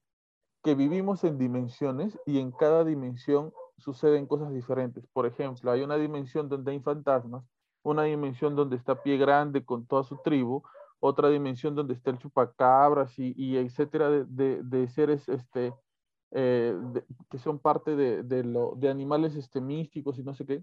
Y por alguna razón, que yo no sé cuál es, por alguna razón nuestras dimensiones chocan por momentos. Es por eso que hay avistamientos de pie grande pero tú no encuentras sus huesos, no encuentras su cueva, no encuentras a su familia, un pie grande chiquito, no capturas, no, no hay. ¿Por qué? Porque de repente chocan nuestras dimensiones, lo vemos por momentos, por horas o por días, pero después regresan a donde pertenecen. Y lo mismo con los otros fenómenos. Es lo que yo opino. Si fuera así, yo creo que sí se podría explicar cada fenómeno, ¿no? Como que están girando, en algún momento chocan y, siguen su rumbo y por eso vemos esas cosas. Pero si no es así, a mí me cuesta mucho enlazar a, todos los fenómenos en uno solo, porque es, todos son diferentes al otro y no hay una línea que los una de alguna manera. ¿Tú qué piensas sobre eso? Mira, como yo lo he vuelto a decir en, al inicio de la entrevista, perdón, eh, nuestra vida es hecha por capas. Por eso he puesto claro ejemplo el tema de la cebolla, para que me entiendan más claro. Eh, la física misma lo explica. Las dimensiones en las cuales nosotros vivimos, el largo, el ancho, el alto, el recto y todas estas cosas, son dimensiones demostradas, demostradas ya científicamente. El tema de dimensiones eh, que vienen de estos, seres son como la capa a medida que uno va rompiendo una capa, va encontrando otro tipo de cosas que te rodean. Lo rompes la otra capa, vas encontrando distintas cosas a las que ya se encontrado más antes de la, de la otra capa. Lo rompes esas dos capas encuentras distintas cosas. Entonces, yo sí concuerdo también con tu opinión, Pablo, hablando sobre que estas cosas que vienen son de distintas dimensiones. El tema paranormal de fantasmas viene de dimensiones de, de otra dimensión, se podría decir espiritual, a que hasta los mismísimos incas creían. Por eso digo, desde la época incaica hubo el tema paranormal. El Caipacha, Hanampacha, Ucupacha, que es el mundo de arriba, el mundo terrenal y el mundo del subsuelo, el mundo del infierno, lo podríamos catalogar. Entonces, yo también concuerdo, como te digo, con esta, porque vienen de distintas dimensiones, que hay un momento de lapsus, hay un momento en que entra y se, y se cruzan entre estas dimensiones es como cuando hablamos el tema de la hora muerta, que es a las 3 y 33 de la madrugada. En ese, en ese minuto de lapsus entre, que entra el mundo espiritual y el mundo terrenal y que hacen una concordancia. Entonces podemos ver a un, tanto a un espíritu como a un, a un humano eh, que, que, que, que, entrelazan un, un tipo de, de, de, de, unión entre estos, en el mundo, como digo, el mundo terrenal y el mundo espiritual que entrelazan y forman un solo momento, una sola dimensión por ese lapsus de tiempo. ¿No? Entonces, yo sí concuerdo con esa idea y también siempre lo he, lo, he, hablado con muchos amigos, lo mismo que estabas hablando, eh, mi querido Pablo. Eh, me parece que tú nos querías compartir unos videos, no sé si los tendrás por ahí.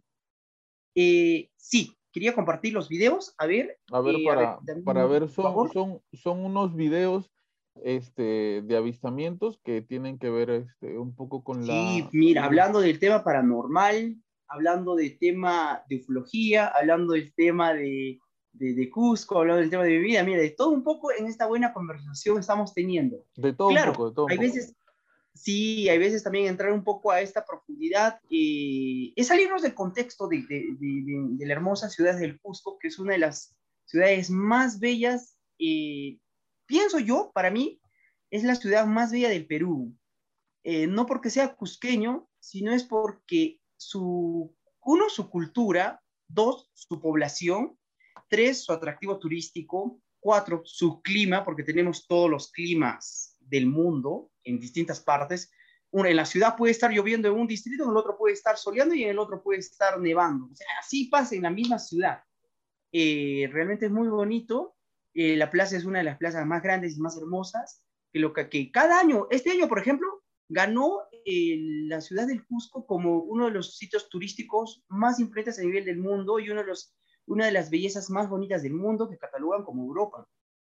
Para mí, por ejemplo, es común y corriente ver unas piedrotas tremendas en Sacsayhuamán, ¿no? Pero para otras personas es como, wow, y siempre hay una explicación. Es difícil a veces de explicar.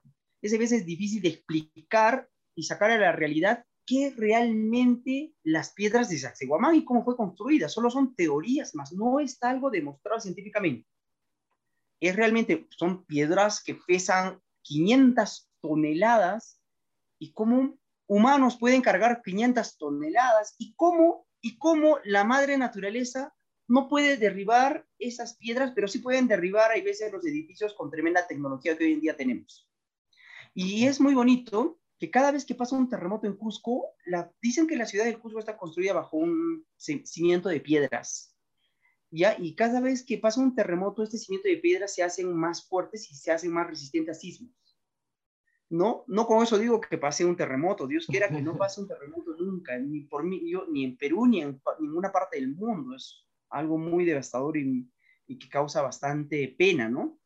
Pero eso sirve bastante, ¿no? Hace poquito, por ejemplo, te voy a contar antes de mostrarte el video, esto sí, no lo, no lo tengo ahorita al alcance de la mano, pero hace un par de años atrás, en la, estoy hablando un 2000, mm, a ver, déjame ver, 2014, la anterior gestión del otro gobernador Edwin Licona, que hicieron el mantenimiento de las tuberías de agua y desagüe de la ciudad, del centro de la ciudad del Cusco.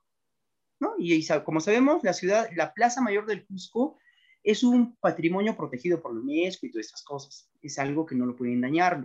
Entonces ellos lo excavaron y debajo, al lado de la catedral, hay fotos y videos mayormente hay fotos, lo pueden buscar en las redes sociales. No lo tengo ahorita al alcance la mano para mostrarlo, pero este, estos, estas fotos eh, ven que al costado de la, de la catedral y debajo de la plaza de armas hay una ciudadela, hay ruinas incaicas de piedra.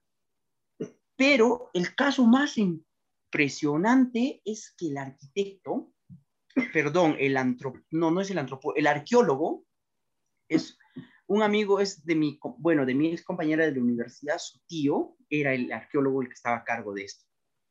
Y lo que le cuenta a mi amigo, a mi compañera, perdón, era que este, este caso era que cuando estaban excavando para cambiar las tuberías, encontraron estos seres, y debajo de estos encontraron un cuerpos de pequeños seres cabezones como los famosos grises. ¿Qué? Eso es, la eso es la sorpresa, Pablo. Eso es la sorpresa porque yo dije, oye, pero ¿cómo es esto? Dice que al momento que encontraron, inmediatamente eso reportaron, pues, ¿no? Me imagino, al Ministerio de Cultura, y esa misma tarde vinieron policías, pero con terno, policías con terno. Qué raro, ¿no? Policías con terno al decirle que tapen inmediatamente esto. Y es verdad, lo inmediatamente lo taparon, era construirlo y lo taparon una obra tan rápida, Dios mío. Porque por más que sea centro, siempre las obras demoran, pero eso fue un tapado alucinante, que no permitieron fotografía de la prensa, solamente se, se exhibió porque se filtró esta, esta, imagen de estos de estas excavaciones de, ese, de esa ciudadela, pero esto era algo, un top secret, se podría decir un top secret, confidencial. Pero, oye, pero cuando yo quise hablar con el, este, con el arqueólogo, él no quiso hacerme la entrevista no quiso hacerme la entrevista. Me dijo, no, no puedo hacerte. Tú solo sabes lo que ya sabes, pero no puedo hacerte la entrevista porque pierdo trabajo. Y yo dije, ok. Ok, entonces con lo que me dijo, tú solo sabes lo que ya sabes, me estaba corroborando que sí era cierto. ¿Y qué? ¿Y por qué lo enterraron estos dos, estos cuerpitos? Dos, tres cuerpitos que encontraron pequeñitos, cabezones. ¿Por qué? ¿Y quiénes? Bueno, ni yo mismo puedo explicarlo hasta el día de hoy. Pero sí, realmente, por eso digo, la ciudad del Cusco no solo es la belleza que tiene y lo hermoso que es la ciudad, y no solo lo que el trato que da la población cusqueña. Es bonito Machu Picchu, es bonito Sexomán, es bonito también las casas embrujadas que ya vamos a hablar ahorita, el tema de avistamientos ovnis que ya vamos a entrar justo ahorita al tema. Justo para empezar, ya te estoy hablando de un tema de qué encontraron en la excavación y hay testimonios. Entonces, es increíble, me pasaría horas y horas y horas hablando y recordando tantas anécdotas de, estos, de esas investigaciones, ¿no? Eh, ya vamos a hablar también de chupacabras de Pau Cartamo, que dio la vuelta al mundo y, también la prensa nacional comenzó y la población cusqueña se alteró. Bueno, antes de esto te voy a mostrar estos videos, unos videos que dio la vuelta y que lo presenté en el UFORUM 2000, 2021. Sí, lo eh, primicia, eso, pero este, este video no tiene explicación hasta el momento lógica y científica porque muchos expertos en temas de tecnología, de edición de videos, aseguran que este video no es trucado porque este video fue transmitido en vivo y en directo.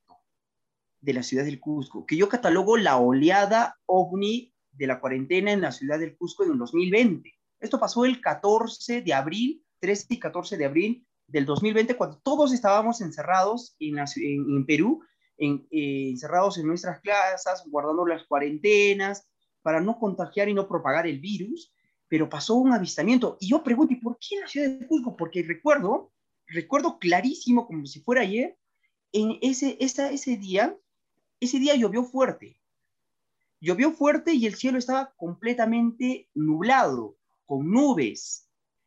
Y no podía ver, pues no podía despegar ni un avión, porque hasta ese entonces no había, pues, tráfico aéreo. Estábamos todos en cuarentena no había, imagínate que yo tenga un dron tan especial y que de repente con una tormenta tan lluviosa y las, las lluvias en Cusco es tan torrencial que voy a manejar mi dron y ya no hay.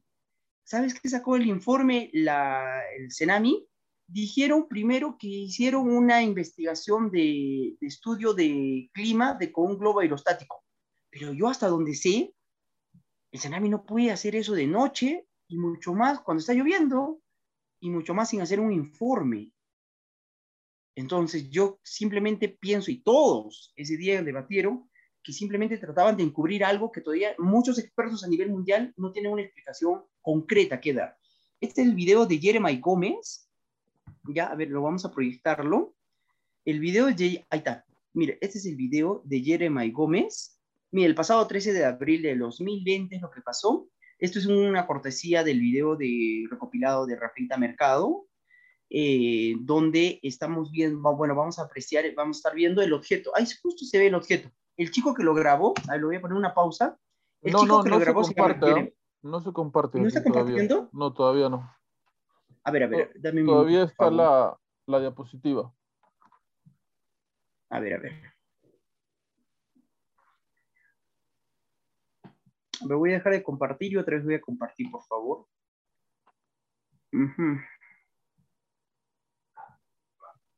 ¿Cómo es que este chico comienza a grabar este, esto, Joseph?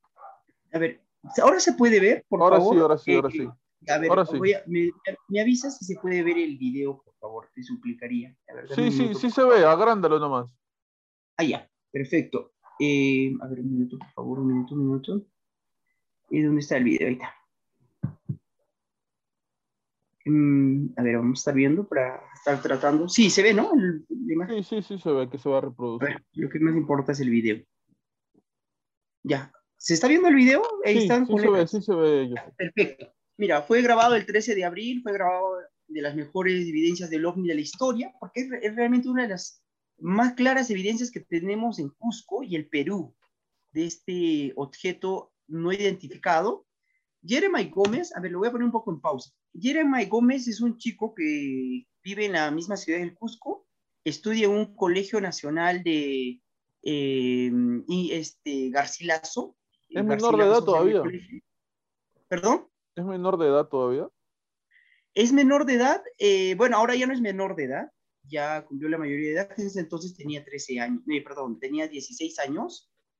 Eh, de repente Jeremy Gómez comenzó a tener, tenía una cámara, una cámara con muy buen lente profesional y comenzó a querer grabar el cielo nocturno y se, dio cuenta primero de una cosa luminosa, que lo pueden ver ahorita en imagen, ahorita lo pongo play, de una cosa luminosa. Entonces con la cámara hizo un zoom y se acercó. Y, lo, y el zoom lo que podemos ver, y encima lo raro de este video es que este video fue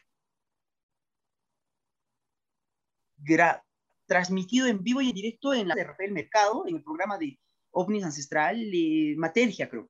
Pero mira, lo que podemos ver en ahí el objeto acá, lo pongo pausa. Este es un objeto aproximadamente, eh, calculamos por la distancia, que tiene muy buenos metros, más de 100 metros de distancia. Pero yo una, ¿así, así se ve tal cual o es que la distancia hace que se distorsione un poco la imagen? No, tal cual. Tal cual está el video. Oh. Este es uno de los videos más claros de avistamientos que no tiene explicación. Si mira, si te das cuenta, parece una dona. Tiene un orificio en el medio y tiene una cosa que lo que tiene circular alrededor y más al canto hay como dos puntos luminosos. Por eso otros dicen que podría, podría ser una madre, una nave nodriza del avistamiento que Jeremy Gómez lo vio. Hay muchos expertos a nivel mundial. Esto dio la vuelta al mundo. Este video dio la vuelta al mundo que se transmitió en la prensa japonesa, eh, youtubers trataron de ver y, o sea, trataron de desmentir que fue un complot, un sabotaje, algo armado, algo trucado.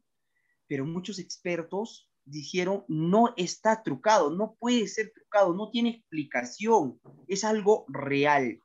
Entonces, no hay una explicación concreta qué es lo que se vio el 13 de abril del 2020 en los cielos cusqueños. Pero acá tenemos la clara evidencia de un video grabado por Jeremy Gómez, este niño de hoy en día 18 años, mayor de edad, pero eh, vemos el objeto, lo grabó, lo transmitió en vivo, en, vivo y en directo en la cuenta de materia de Rafael Mercado de Arequipa, y era pues algo que, oye, lo estás transmitiendo en vivo, pero ¿cómo va a estar trucado, no? Ahí está el video, es clara evidencia del video. A medida que vemos el video, eh, yo cuando yo me contacté con el chico, fuimos a hacer la investigación, él lo grabó desde la azotea de su casa, nosotros pensábamos, pues mira, oye, puede ser un panel, un panel de publicidad que esté fallando, puede ser un cerro y en el cerro haya habido un tipo de antena que alguien esté eh, viendo y distorsionando la imagen porque estaba completamente oscuro la ciudad. Entonces, de día fuimos, investigamos y no había absolutamente nada. El cerro, no hay un cerro por ahí, no hay un panel gigante que esté arriba de ahí. O sea, no hay nada, no podíamos ni siquiera cómo determinar qué era realmente. ¿No? Pero sí, lo que sabemos es que es un objeto volador no identificado. Eso, mi querido Pablo. Mira, lo que estamos viendo es un video en primicia para algunos que todavía no lo han podido, digamos, verlo, del, del avistamiento del objeto, pero sí, eh, este es el objeto realmente que estamos viendo. Tiene incluso, incluso al, o sea, mm, yo no, no, no le veo, o sea, la, la, posición en la que está, si es que está de costado o echado, etcétera, pero incluso veo que dentro del aro tiene como rayitas, ¿no? Sí, sí, sí, sí, sí. Se ve como rayitas, se ve como luces, se ve como una, es una nave y realmente hay muchas teorías que se están viendo, pero no hay un video explicativo de esto. Y podría, y podría ser, y podría ser un, un, este, un portal, Joseph. Eh, muchos dijeron que sí. Muchos dijeron que podría haber un portal, pero no destelló un punto luminoso como para que sea un portal. Entonces, desde este punto ya lo descartamos. No hay un punto luminoso como, oye, hago un, mira, para cuando se abre un portal dimensional, te cuento, Pablo, tiene que haber un tipo de, un flash, y ahí recién te pasas a otra dimensión. Pero acá no hubo. El video fue avistado entre las 9, 8 a 10 de la noche. O sea, muy tempranísimo. Yo por eso digo, yo estaba presente, yo recuerdo que esa noche llovió fuerte, pero este objeto estaba en ahí. No descarto que sea un avión porque no había, la, estaban cerrados todos los aeropuertos. No, y no tiene ni siquiera la forma, o sea, no hay cómo encontrarle un avión en esa forma.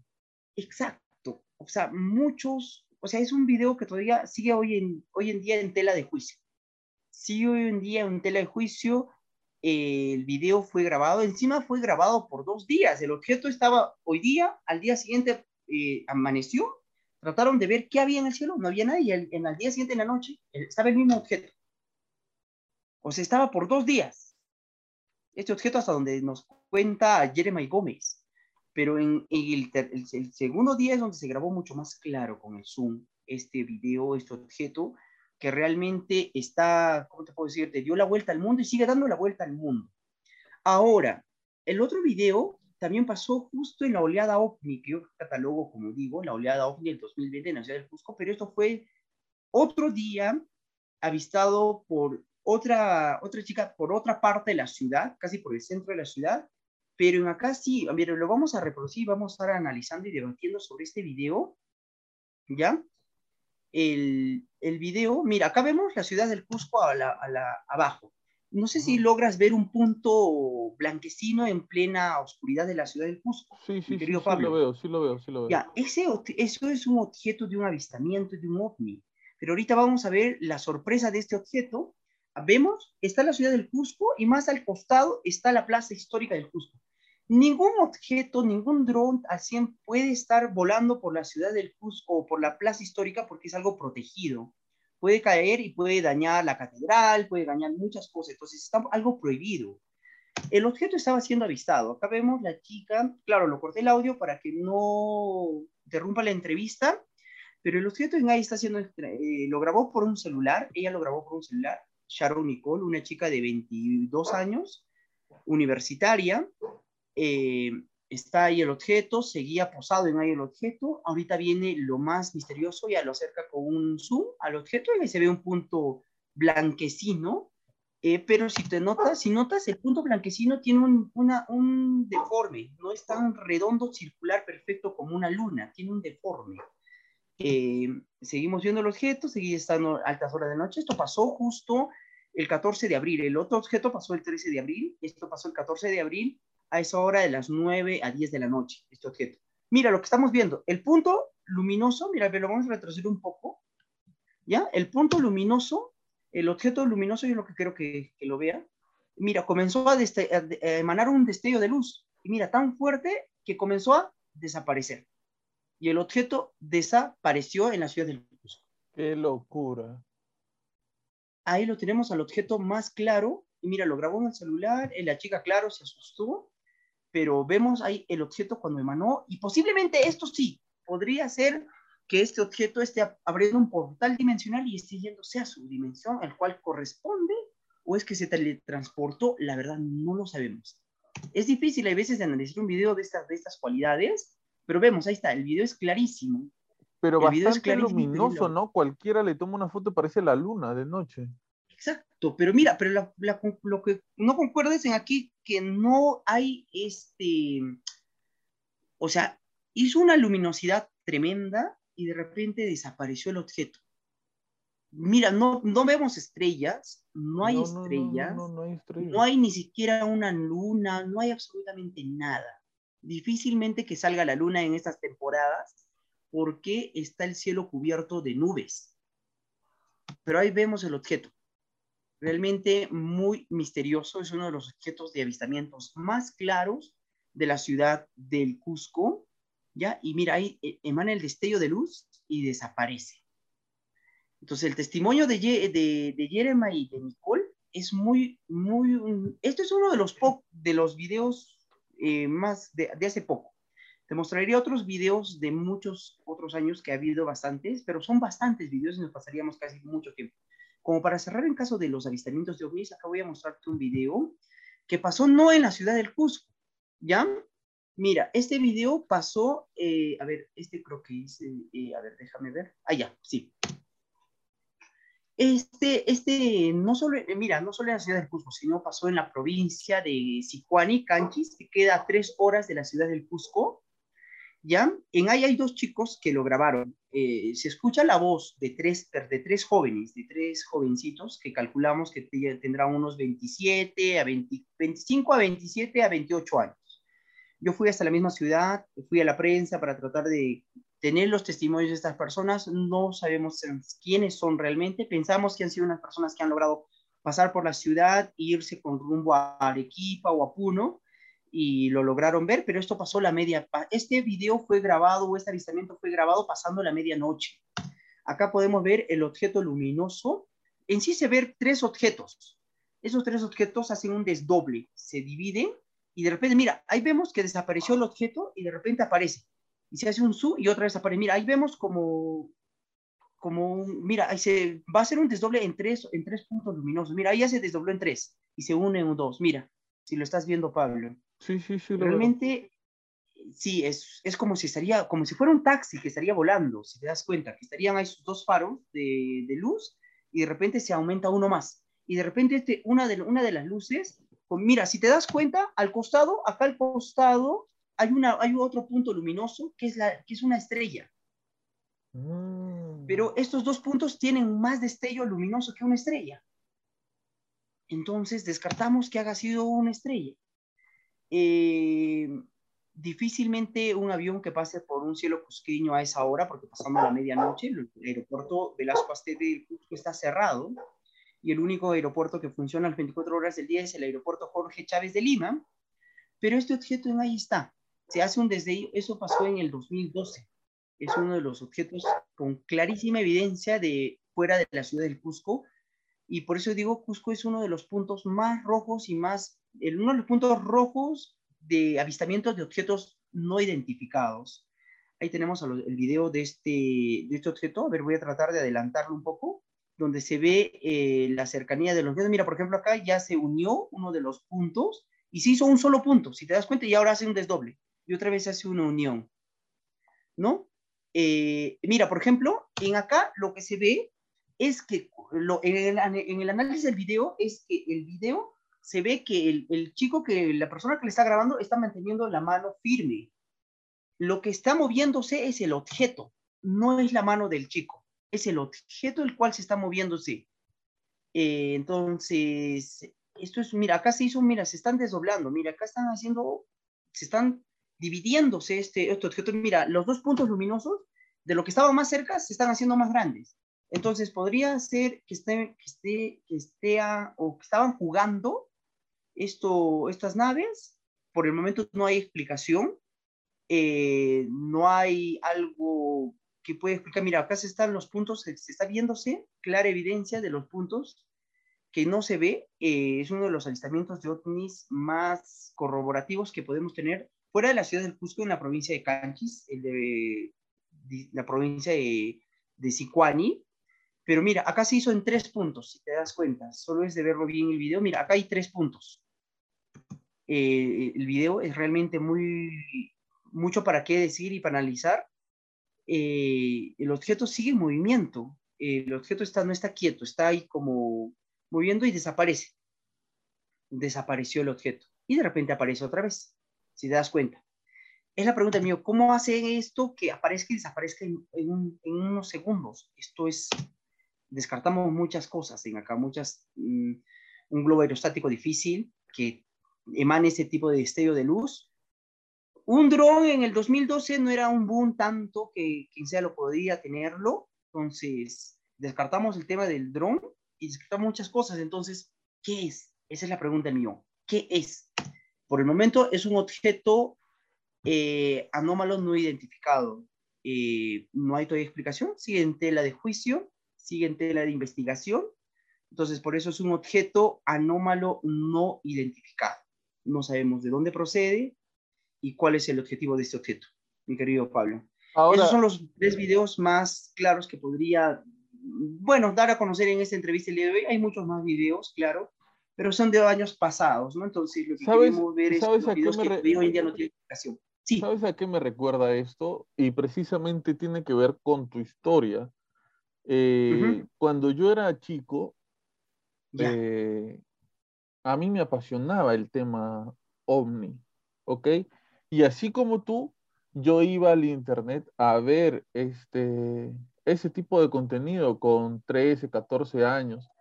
Y mira, cuando yo tenía la edad que tú tenías cuando comenzaste, cuando yo tenía esa edad era mucho más complicado obtener este, ese tipo de información.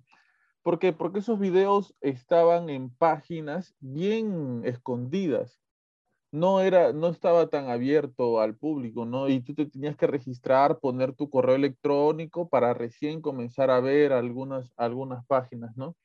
Entonces, esto, estos videos me recuerdan a, a, aquellos videos que veía en ese tiempo grabados, no sé por quién o y no sé con qué, pero, y quién sabe si todos eran reales o algunos, no, no lo sé, pero me hace recordar a ese momento este, con nostalgia porque eh, cuando yo tenía esa edad siempre eh, pensé en qué podía hacer todo esto, de qué se trataba, cuál era el fondo de que en algún momento imaginaba yo que sí iba a saber la verdad, que íbamos a conocer de qué se trataba todo y quizás la verdad que conozcamos no tiene nada que ver con lo que nosotros creemos, o quizás sí, no lo sé, pero este, creo que lo que sí creo es que de todo lo que sabemos y de los que saben las personas como tú que investigan esto,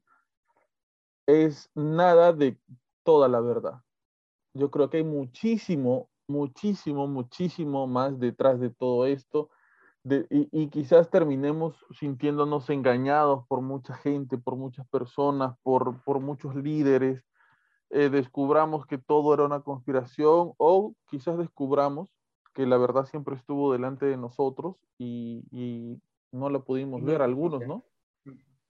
Este, tú, tú querías compartir unas cuantas imágenes más, me parece que eh, yo las tengo. ¿Quieres que las comparta? Sí, no, bueno, antes de que lo compartas, realmente el tema de esto siempre nos va a dejar con, una, con un pensamiento de que, ¿quiénes somos realmente en este universo? ¿Cuál es nuestro objetivo en este mundo? ¿Realmente al morir pasamos a otro plano astral o pasamos a otra dimensión? Y así nuestra vida va a ser de dimensión en dimensión, en dimensión, en dimensión. ¿Cuál es realmente? ¿Quiénes son ellos? ¿Cómo son? ¿De dónde vienen? ¿Cuál es el objetivo? Eh, ¿Ya han hecho contacto? Claro, sí hay contactados. ¿Qué saben las grandes potencias del mundo? Yo siempre me digo eso. ¿Qué saben las grandes potencias del mundo sobre esto? Hace poquito, para ya no salir un poquito más del tema, hace poquito, el año pasado, nomás, en, del año pasado, la Marina de Guerra de los Estados Unidos eh, desclasificó mediante el Congreso de los Estados Unidos eh, tres videos de objetos no identificados que todavía no tienen explicación, según pareos, para la Marina de Guerra de los Estados Unidos.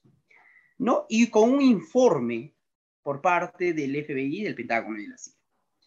Esto, lo que estoy hablando es real, no es inventado, no es mentira, lo pueden buscar en grandes revistas prestigiosas, en las redes sociales, en YouTube, los videos desclasificados de la Marina de Guerra de los Estados Unidos con la Fuerza Aérea de los Estados Unidos. Estamos hablando de la, uno de los países eh, que tienen la mejor, el mejor armamento de guerra, estamos hablando de unos países que, bueno, estamos hablando de Estados Unidos, al final y al cabo, que su palabra, se podría decir que a veces su palabra de ellos es ley, ¿no?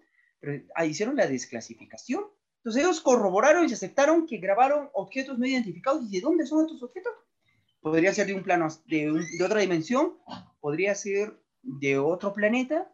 ¿Quiénes son realmente? Bueno, eso dejo en tela de juicio, mi querido Pablo, porque si no vamos a estar en tema de, de debate y debate y debate, ¿no? pero realmente nos queda a veces muy corta la, la entrevista cuando tratamos de hablar y hacer los puntos más exactos, ¿no? Me imagino que gustoso yo para otra entrevista más para hablar de los ovnis de la ciudad del Cusco. No, pues mi querido Pablo, a ver, trata de compartir una de las imágenes, cualquiera de las imágenes que lo tienes en ahí para cerrarlo. Ya. A ver, vamos a compartir. Está aquí. ¿Ahí la ves? A ver, sí, perfecto. Uy, esto es una de las... Ay, ay, ay, vamos a entrar al tema paranormal. A ver, mira, antes de entrar al tema paranormal, por favor, si puedes compartirlo, la otra imagen de las chincanas para cerrar con el tema de Cusco y cerramos con el tema paranormal. No, la otra. Este. Ahí está, exacto. Esto es las chincanas. Estos son las famosísimas chincanas que, a ver, déjame un minuto, por favor. a ver, estos son las famosísimas chincanas de la ciudad del Cusco. Eh, chincanas quiere decir eh, caminos eh, subterráneos, caminos que te conducen de un lugar a otro lugar. Chincana en, el término de quechua, si mal no me equivoco, es perderse, perderte, algo así. ¿Ya? Entonces acá tenemos imágenes de famosas chincanas sacadas en distintas partes de la, del Perú y del Cusco. Así son, pequeños, pequeños, pequeños huecos, cavernas, que entran y por ahí puedes conducir, puedes, pueden conducirte a distintas partes de la ciudad, de la ciudad del Cusco o del todo el Perú. Cuenta la historia que en una, en una de las chincanas eh, puedes entrar por, la, por, cualquier, por una de las chincanas más prestigiosas del Cusco que ahorita les cuento y dice que esto te conlleva a distintas partes de la ciudad y más clara evidencia que una hora puedes llegar a Vilcabamba en, en este, en Cajamarca. O sea, en una hora, en una hora puedes llegar a Cajamarca. O sea, imagínense, o sea, qué tan lejos es de Cajamarca y Cusco, es bien lejos, pero llegas en una hora en estas chincanas subterráneas. Estas chincanas, eh, mayormente, es uno de los sitios más visitados en Sacsayhuamán, que queda 10, 20 minutos de la ciudad del Cusco. Prácticamente es contra la ciudad del Cusco está esto. Los que no conocen, Sacsayhuamán es una de las ruinas eh, de, ceremonias incaicas que tuvieron. Eh, bueno, a ciencia cierta no se ha descubierto el, al 100% Sacsayhuamán, solo se ha descubierto el 20%. Y lo demás dicen que toda esa ruina de esas piedras están debajo de la ciudad del Cusco. Y dicen que esto, por eso es la ciudad de Cusco está hecha sobre las ruinas, sobre piedras. ¿Ya? Y que tiene la forma de un puma. Y solamente la cabeza es Sacsayhuamán y el cuerpo y la cola viene a ser toda la ciudad del Cusco. Entonces, cuando uno va, quiere conocer Sacsayhuamán, no se pierde en conocer la famosa chincana. Hay una chincana bien pequeñita, atractivo para que uno saque foto. ¿Qué altura tendrán estas, estas, estas chincanas, las puertas esas eh, que se ven ahí? Perdón, no te escuché, disculpa. ¿Qué altura tendrán más o menos, digo? Hay de todo, hay alturas de todo. Hay de un metro, de 60 centímetros, de un metro y medio, hay de todo. No hay exacta altura concreta, que podríamos decir, tanto es la altura y no hay otras. No, hay de todo un poco. Pero por eso digo, la famosísima chincana más corroborativa de toda la ciudad de Cusco y cualquier cusqueño que siempre te puede contar es la chincana de Sacsayhuamán, que el gobierno regional de, hace un par de años atrás clausuró esta una de las chincanas de la ciudad. Esto es una, es una imagen que simplemente para que vean cómo son unas chincanas. ¿ya? Pero hay unas fotos que se han perdido hasta de las redes sociales, eh, donde hay una de las chincanas, justo lo que, que lo clausuró el gobierno regional lo ha, lo ha metido tierra, lo metió este, mm, una pared de ladrillos y lo hizo como un tipo de vegetación para que la gente se guíe, no se guíe y se desoriente dónde es esta famosa chicana. Y tiene una historia, ¿por qué lo hizo esto? Porque muchos, hay muchos curiosos eh, querer conocer eh, cómo es entrar dentro de esas chicanas, a estos mundos subterráneos, que al momento de entrar hay más adentro en los cerros, hay como otro tipo de chicanas, otros túneles que te conducen otros a dónde te conducirán porque todavía no están exploradas a ciencia cierta. Entonces tú entras por un hueco y te conduce como una tela de arañas, pues te conduce por distintos lugares. ¿Ya? Entonces muchas de las personas, mayormente los huaqueros, entraban ahí a querer huaquear y a querer conocer la famosísima ciudad de Paititi, justo lo que hablábamos internamente antes de salir al aire. La ciudad de Paititi es la ciudad de oro perdida de los incas. Es es una de las ciudades que todavía no ha, no ha sido descubierta, pero sí está en la historia que sí existía esta ciudad, solo que no está descubierta. Y el día que la persona descubre, imagínate, es una ciudadela de oro, va a ser una persona mucho archimillonaria, capaz la persona más millonaria del mundo, ¿ya? Muchos aseguran que posiblemente Alberto Fujimori encontró el Paititi y lo vaqueó. Cuenta la historia. Eh, pero hay testimonios de una persona te voy a contar, esta es una de las, ¿cómo te puedo decir?, leyendas que tiene la ciudad del Cusco, que una persona, eran dos españoles investigadores que habían entrado por esta, por esta chincana, la que hoy en día está clausurada y es difícil y, está este, custodiada por los guarda, guarda, guardabosques de acá del este, los que custodian la, ciudad de, de y por serenazgo y hay cámaras. es la pregunta mía, ¿y por qué cámaras? ¿Por qué tanto interés de querer custodiar una, una chincana? No lo sé. Pero de que es peligrosa, la es peligrosa. Es muy peligrosa porque muchos aseguran que entran y muchos hay veces no salen. Muchos hay veces no salen. Eh, había dos casos de dos personas que lograron entrar y se perdieron. Sus familiares tuvieron que ayudar y la policía tuvo que entrar amarrada con sogas y lo, lo encontraron felizmente a esta persona. Después de, no sé, de un mes casi lo encontraron a estas dos personas y ya pues todos flacos, deshidratados, pero lo encontraron, gracias a Dios. Pero cuando entraron la policía a, ayudar a encontrar a esas personas, en muchas de las personas entraron los policías amarrados con una soga por la cintura, unas sogas bien gruesas. Cuando salieron, muchas de las sogas estaban cortadas. Y esa es la pregunta, ¿Quién cortó esas sogas? Si solo entraron un cierto grupo de policías, los famosos calvas, creo que entraron a, rescatar a esa persona. ¿Quién cortaron esas sogas? ¿Quiénes son? No se sabe. Ni yo mismo puedo decirte ahorita, ¿sabes qué? Fue un inca, fue un duende, fue un fantasma, fue el, no sé, un, un extraterrestre, no, no, no lo sabemos. Pero hay una leyenda la leyenda de la catedral junto que tiene concordancia con la leyenda del de la chincana. que habla que eran dos españoles que habían entrado a hacer investigación a esta chincana y ya querían encontrar la famosa ciudadela del Paititi. Hoy en día es una de las ciudadelas más buscadas a nivel de todo el Perú. Posiblemente esté en la ciudad del Cusco, otros dicen que esté en Vilcabamba, otros dicen que esté en la, convención, otros dicen que están con la frontera del Parque del, del, Mano en Paucartambo, que vamos a tocar el tema de Paucartambo, pero entra esta cosa, entraron estos dos turistas españoles, ¿ya? Y dice se habían perdido, se perdieron. Se había, uno se había dirigido por este lado y el otro se había por otro lado y se habían perdido. Pero uno de los turistas españoles había encontrado la ciudadela del Paititi. Había visto, dice, cómo era la ciudad del Paititi. Es una maravilla de la ciudad del Paititi. Puro oro, eh, todo era de oro todo era de oro. Los, al entrar a esta ciudadela había habido dos monumentos de oro eh, y mucho de oro, todo de oro, para generalizarlo todo. Pero él dice que había llegado y había querido irse y no sabía. Él se había dado cuenta que se había perdido, lo único que quería era salir. Entonces, para llevar la evidencia, había agarrado y había llevado un, un tamaño de este tamaño, no, no sé cuántos centímetros, 30, 40, 50 centímetros, de un choclo de oro. Entonces él regresó y regresó y regresó y se había perdido, bueno, un par de meses, perdido en esta ciudadela, en estas chincanas, que es muy peligrosa, sigo repitiendo. Se había perdido y justo en ahí, era un domingo que estaba haciendo el arzobispado del Cusco una misa y había sentido como alguien que estaría chancando por debajo del atrio de la catedral. Que los que conocen la catedral, esa parte del atrio está pues este, es de plata todo de plata. Se habían, había comenzado a golpear, ¿no? Y el, el arzobispado de ese entonces había dicho, eso pasó una leyenda de hace muchísimos años, contada de generación en generación. Y había, lo había dice, había, el arzobispo había ordenado para que lo abran, pues, ¿quién está golpeando?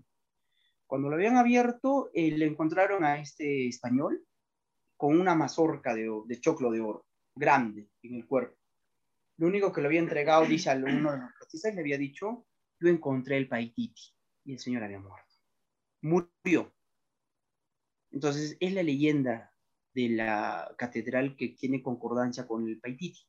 Más al costado de la ciudadela de la, de la catedral del Cusco está la compañía de, el otro, el otro templo es la compañía de, la compañía de los jesuitas. ¿Ya? Y en ahí en el museo, por debajo, también se puede ver una chincana pequeña, se exhibe como un museo, esa chincana es clarísima, se ve. Y cuando han, han, explorado, han entrado por esta chincana los, este, los investigadores, y esta chincana te lleva hasta Sacsayhuamán. O sea, si tú bajas por esa chincana, te sales por debajo de la, de la compañía de, jesuitas, de, de, la iglesia, la otra iglesia que queda al costado de la catedral. Entonces, en la catedral también hay otra chincana que es, no es accesible ni para, un, ni para la persona ni para el turista pero sí tiene una chincana en la catedral que queda al costado a espaldas de la catedral. Entonces, esto es las famosísimas chincanas del Cusco, que tiene una historia sobre la, famosa leyenda del Paititi, ¿no? Que es que realmente es una de las mm, perdidas de oro, pero que el gobierno regional lo cerró, lo clausuró esta entrada mm, peligrosa, que han catalogado la entrada muy peligrosa para muchos, muchas personas que iban. No solo iban para hacer investigaciones, sino iban a guaquear e iban a ser sextas satánicas. Wow. Sí, sí había, había clarísima evidencia de, pinturas, de dibujos satánicos. Entonces, el gobierno decidió no, no hacer conocer a turistas, a todas esas cosas, y lo clausuró, lo hizo como si estaría, es como si la madre naturaleza hubiera visto. Y cuando uno va, conoce, no sabe dónde es exactamente. Pero para las personas que conocen, saben dónde es esa, esa chincana que está clausurada. Está bordeada con muros de ladrillos, con tierra, y lo han puesto encima vegetación para que disimulen y digan, ah, bueno, no creo que sea esto, ¿no? Pero sí, está clausurado hoy en día esta de las famosísimas eh, chincanas más conocidas de la ciudad del Cusco, mi querido Pablo. Eh, y te voy a pedir, por favor, este, que dejemos hasta aquí esta conversación. Hay un montón de material más que, que Joseph nos quiere compartir. Yo creo que podemos dejarlo para una segunda conversación, Joseph. Este, de verdad ha sido muy entretenido, ha sido muy didáctico, ha sido muy enriquecedor conocer tanto sobre el Cusco. Una de las cosas que yo te decía cuando conversábamos antes de la entrevista es que este, se te nota mucha pasión por esto de la investigación paranormal, pero se te nota mucho amor por el lugar en donde tú vives. Y eso es muy bonito, ¿sabes por qué? Porque yo acá en Lima vivo en, un distrito que se llama Chorrillos, yo amo mi distrito y, los compañeros con los que grabo esta sección Historias para no dormir también son chorrillanos y, siempre decimos que Chorrillos es el, es el distrito más bonito de todo Lima.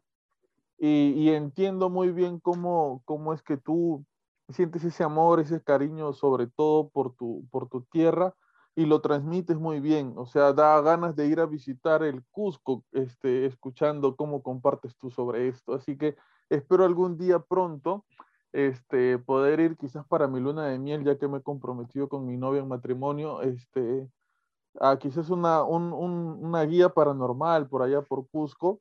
Espero este, que podamos conversar por una segunda, tercera, cuarta o quinta ocasión hablando más sobre estos sucesos paranormales que ocurren en Cusco.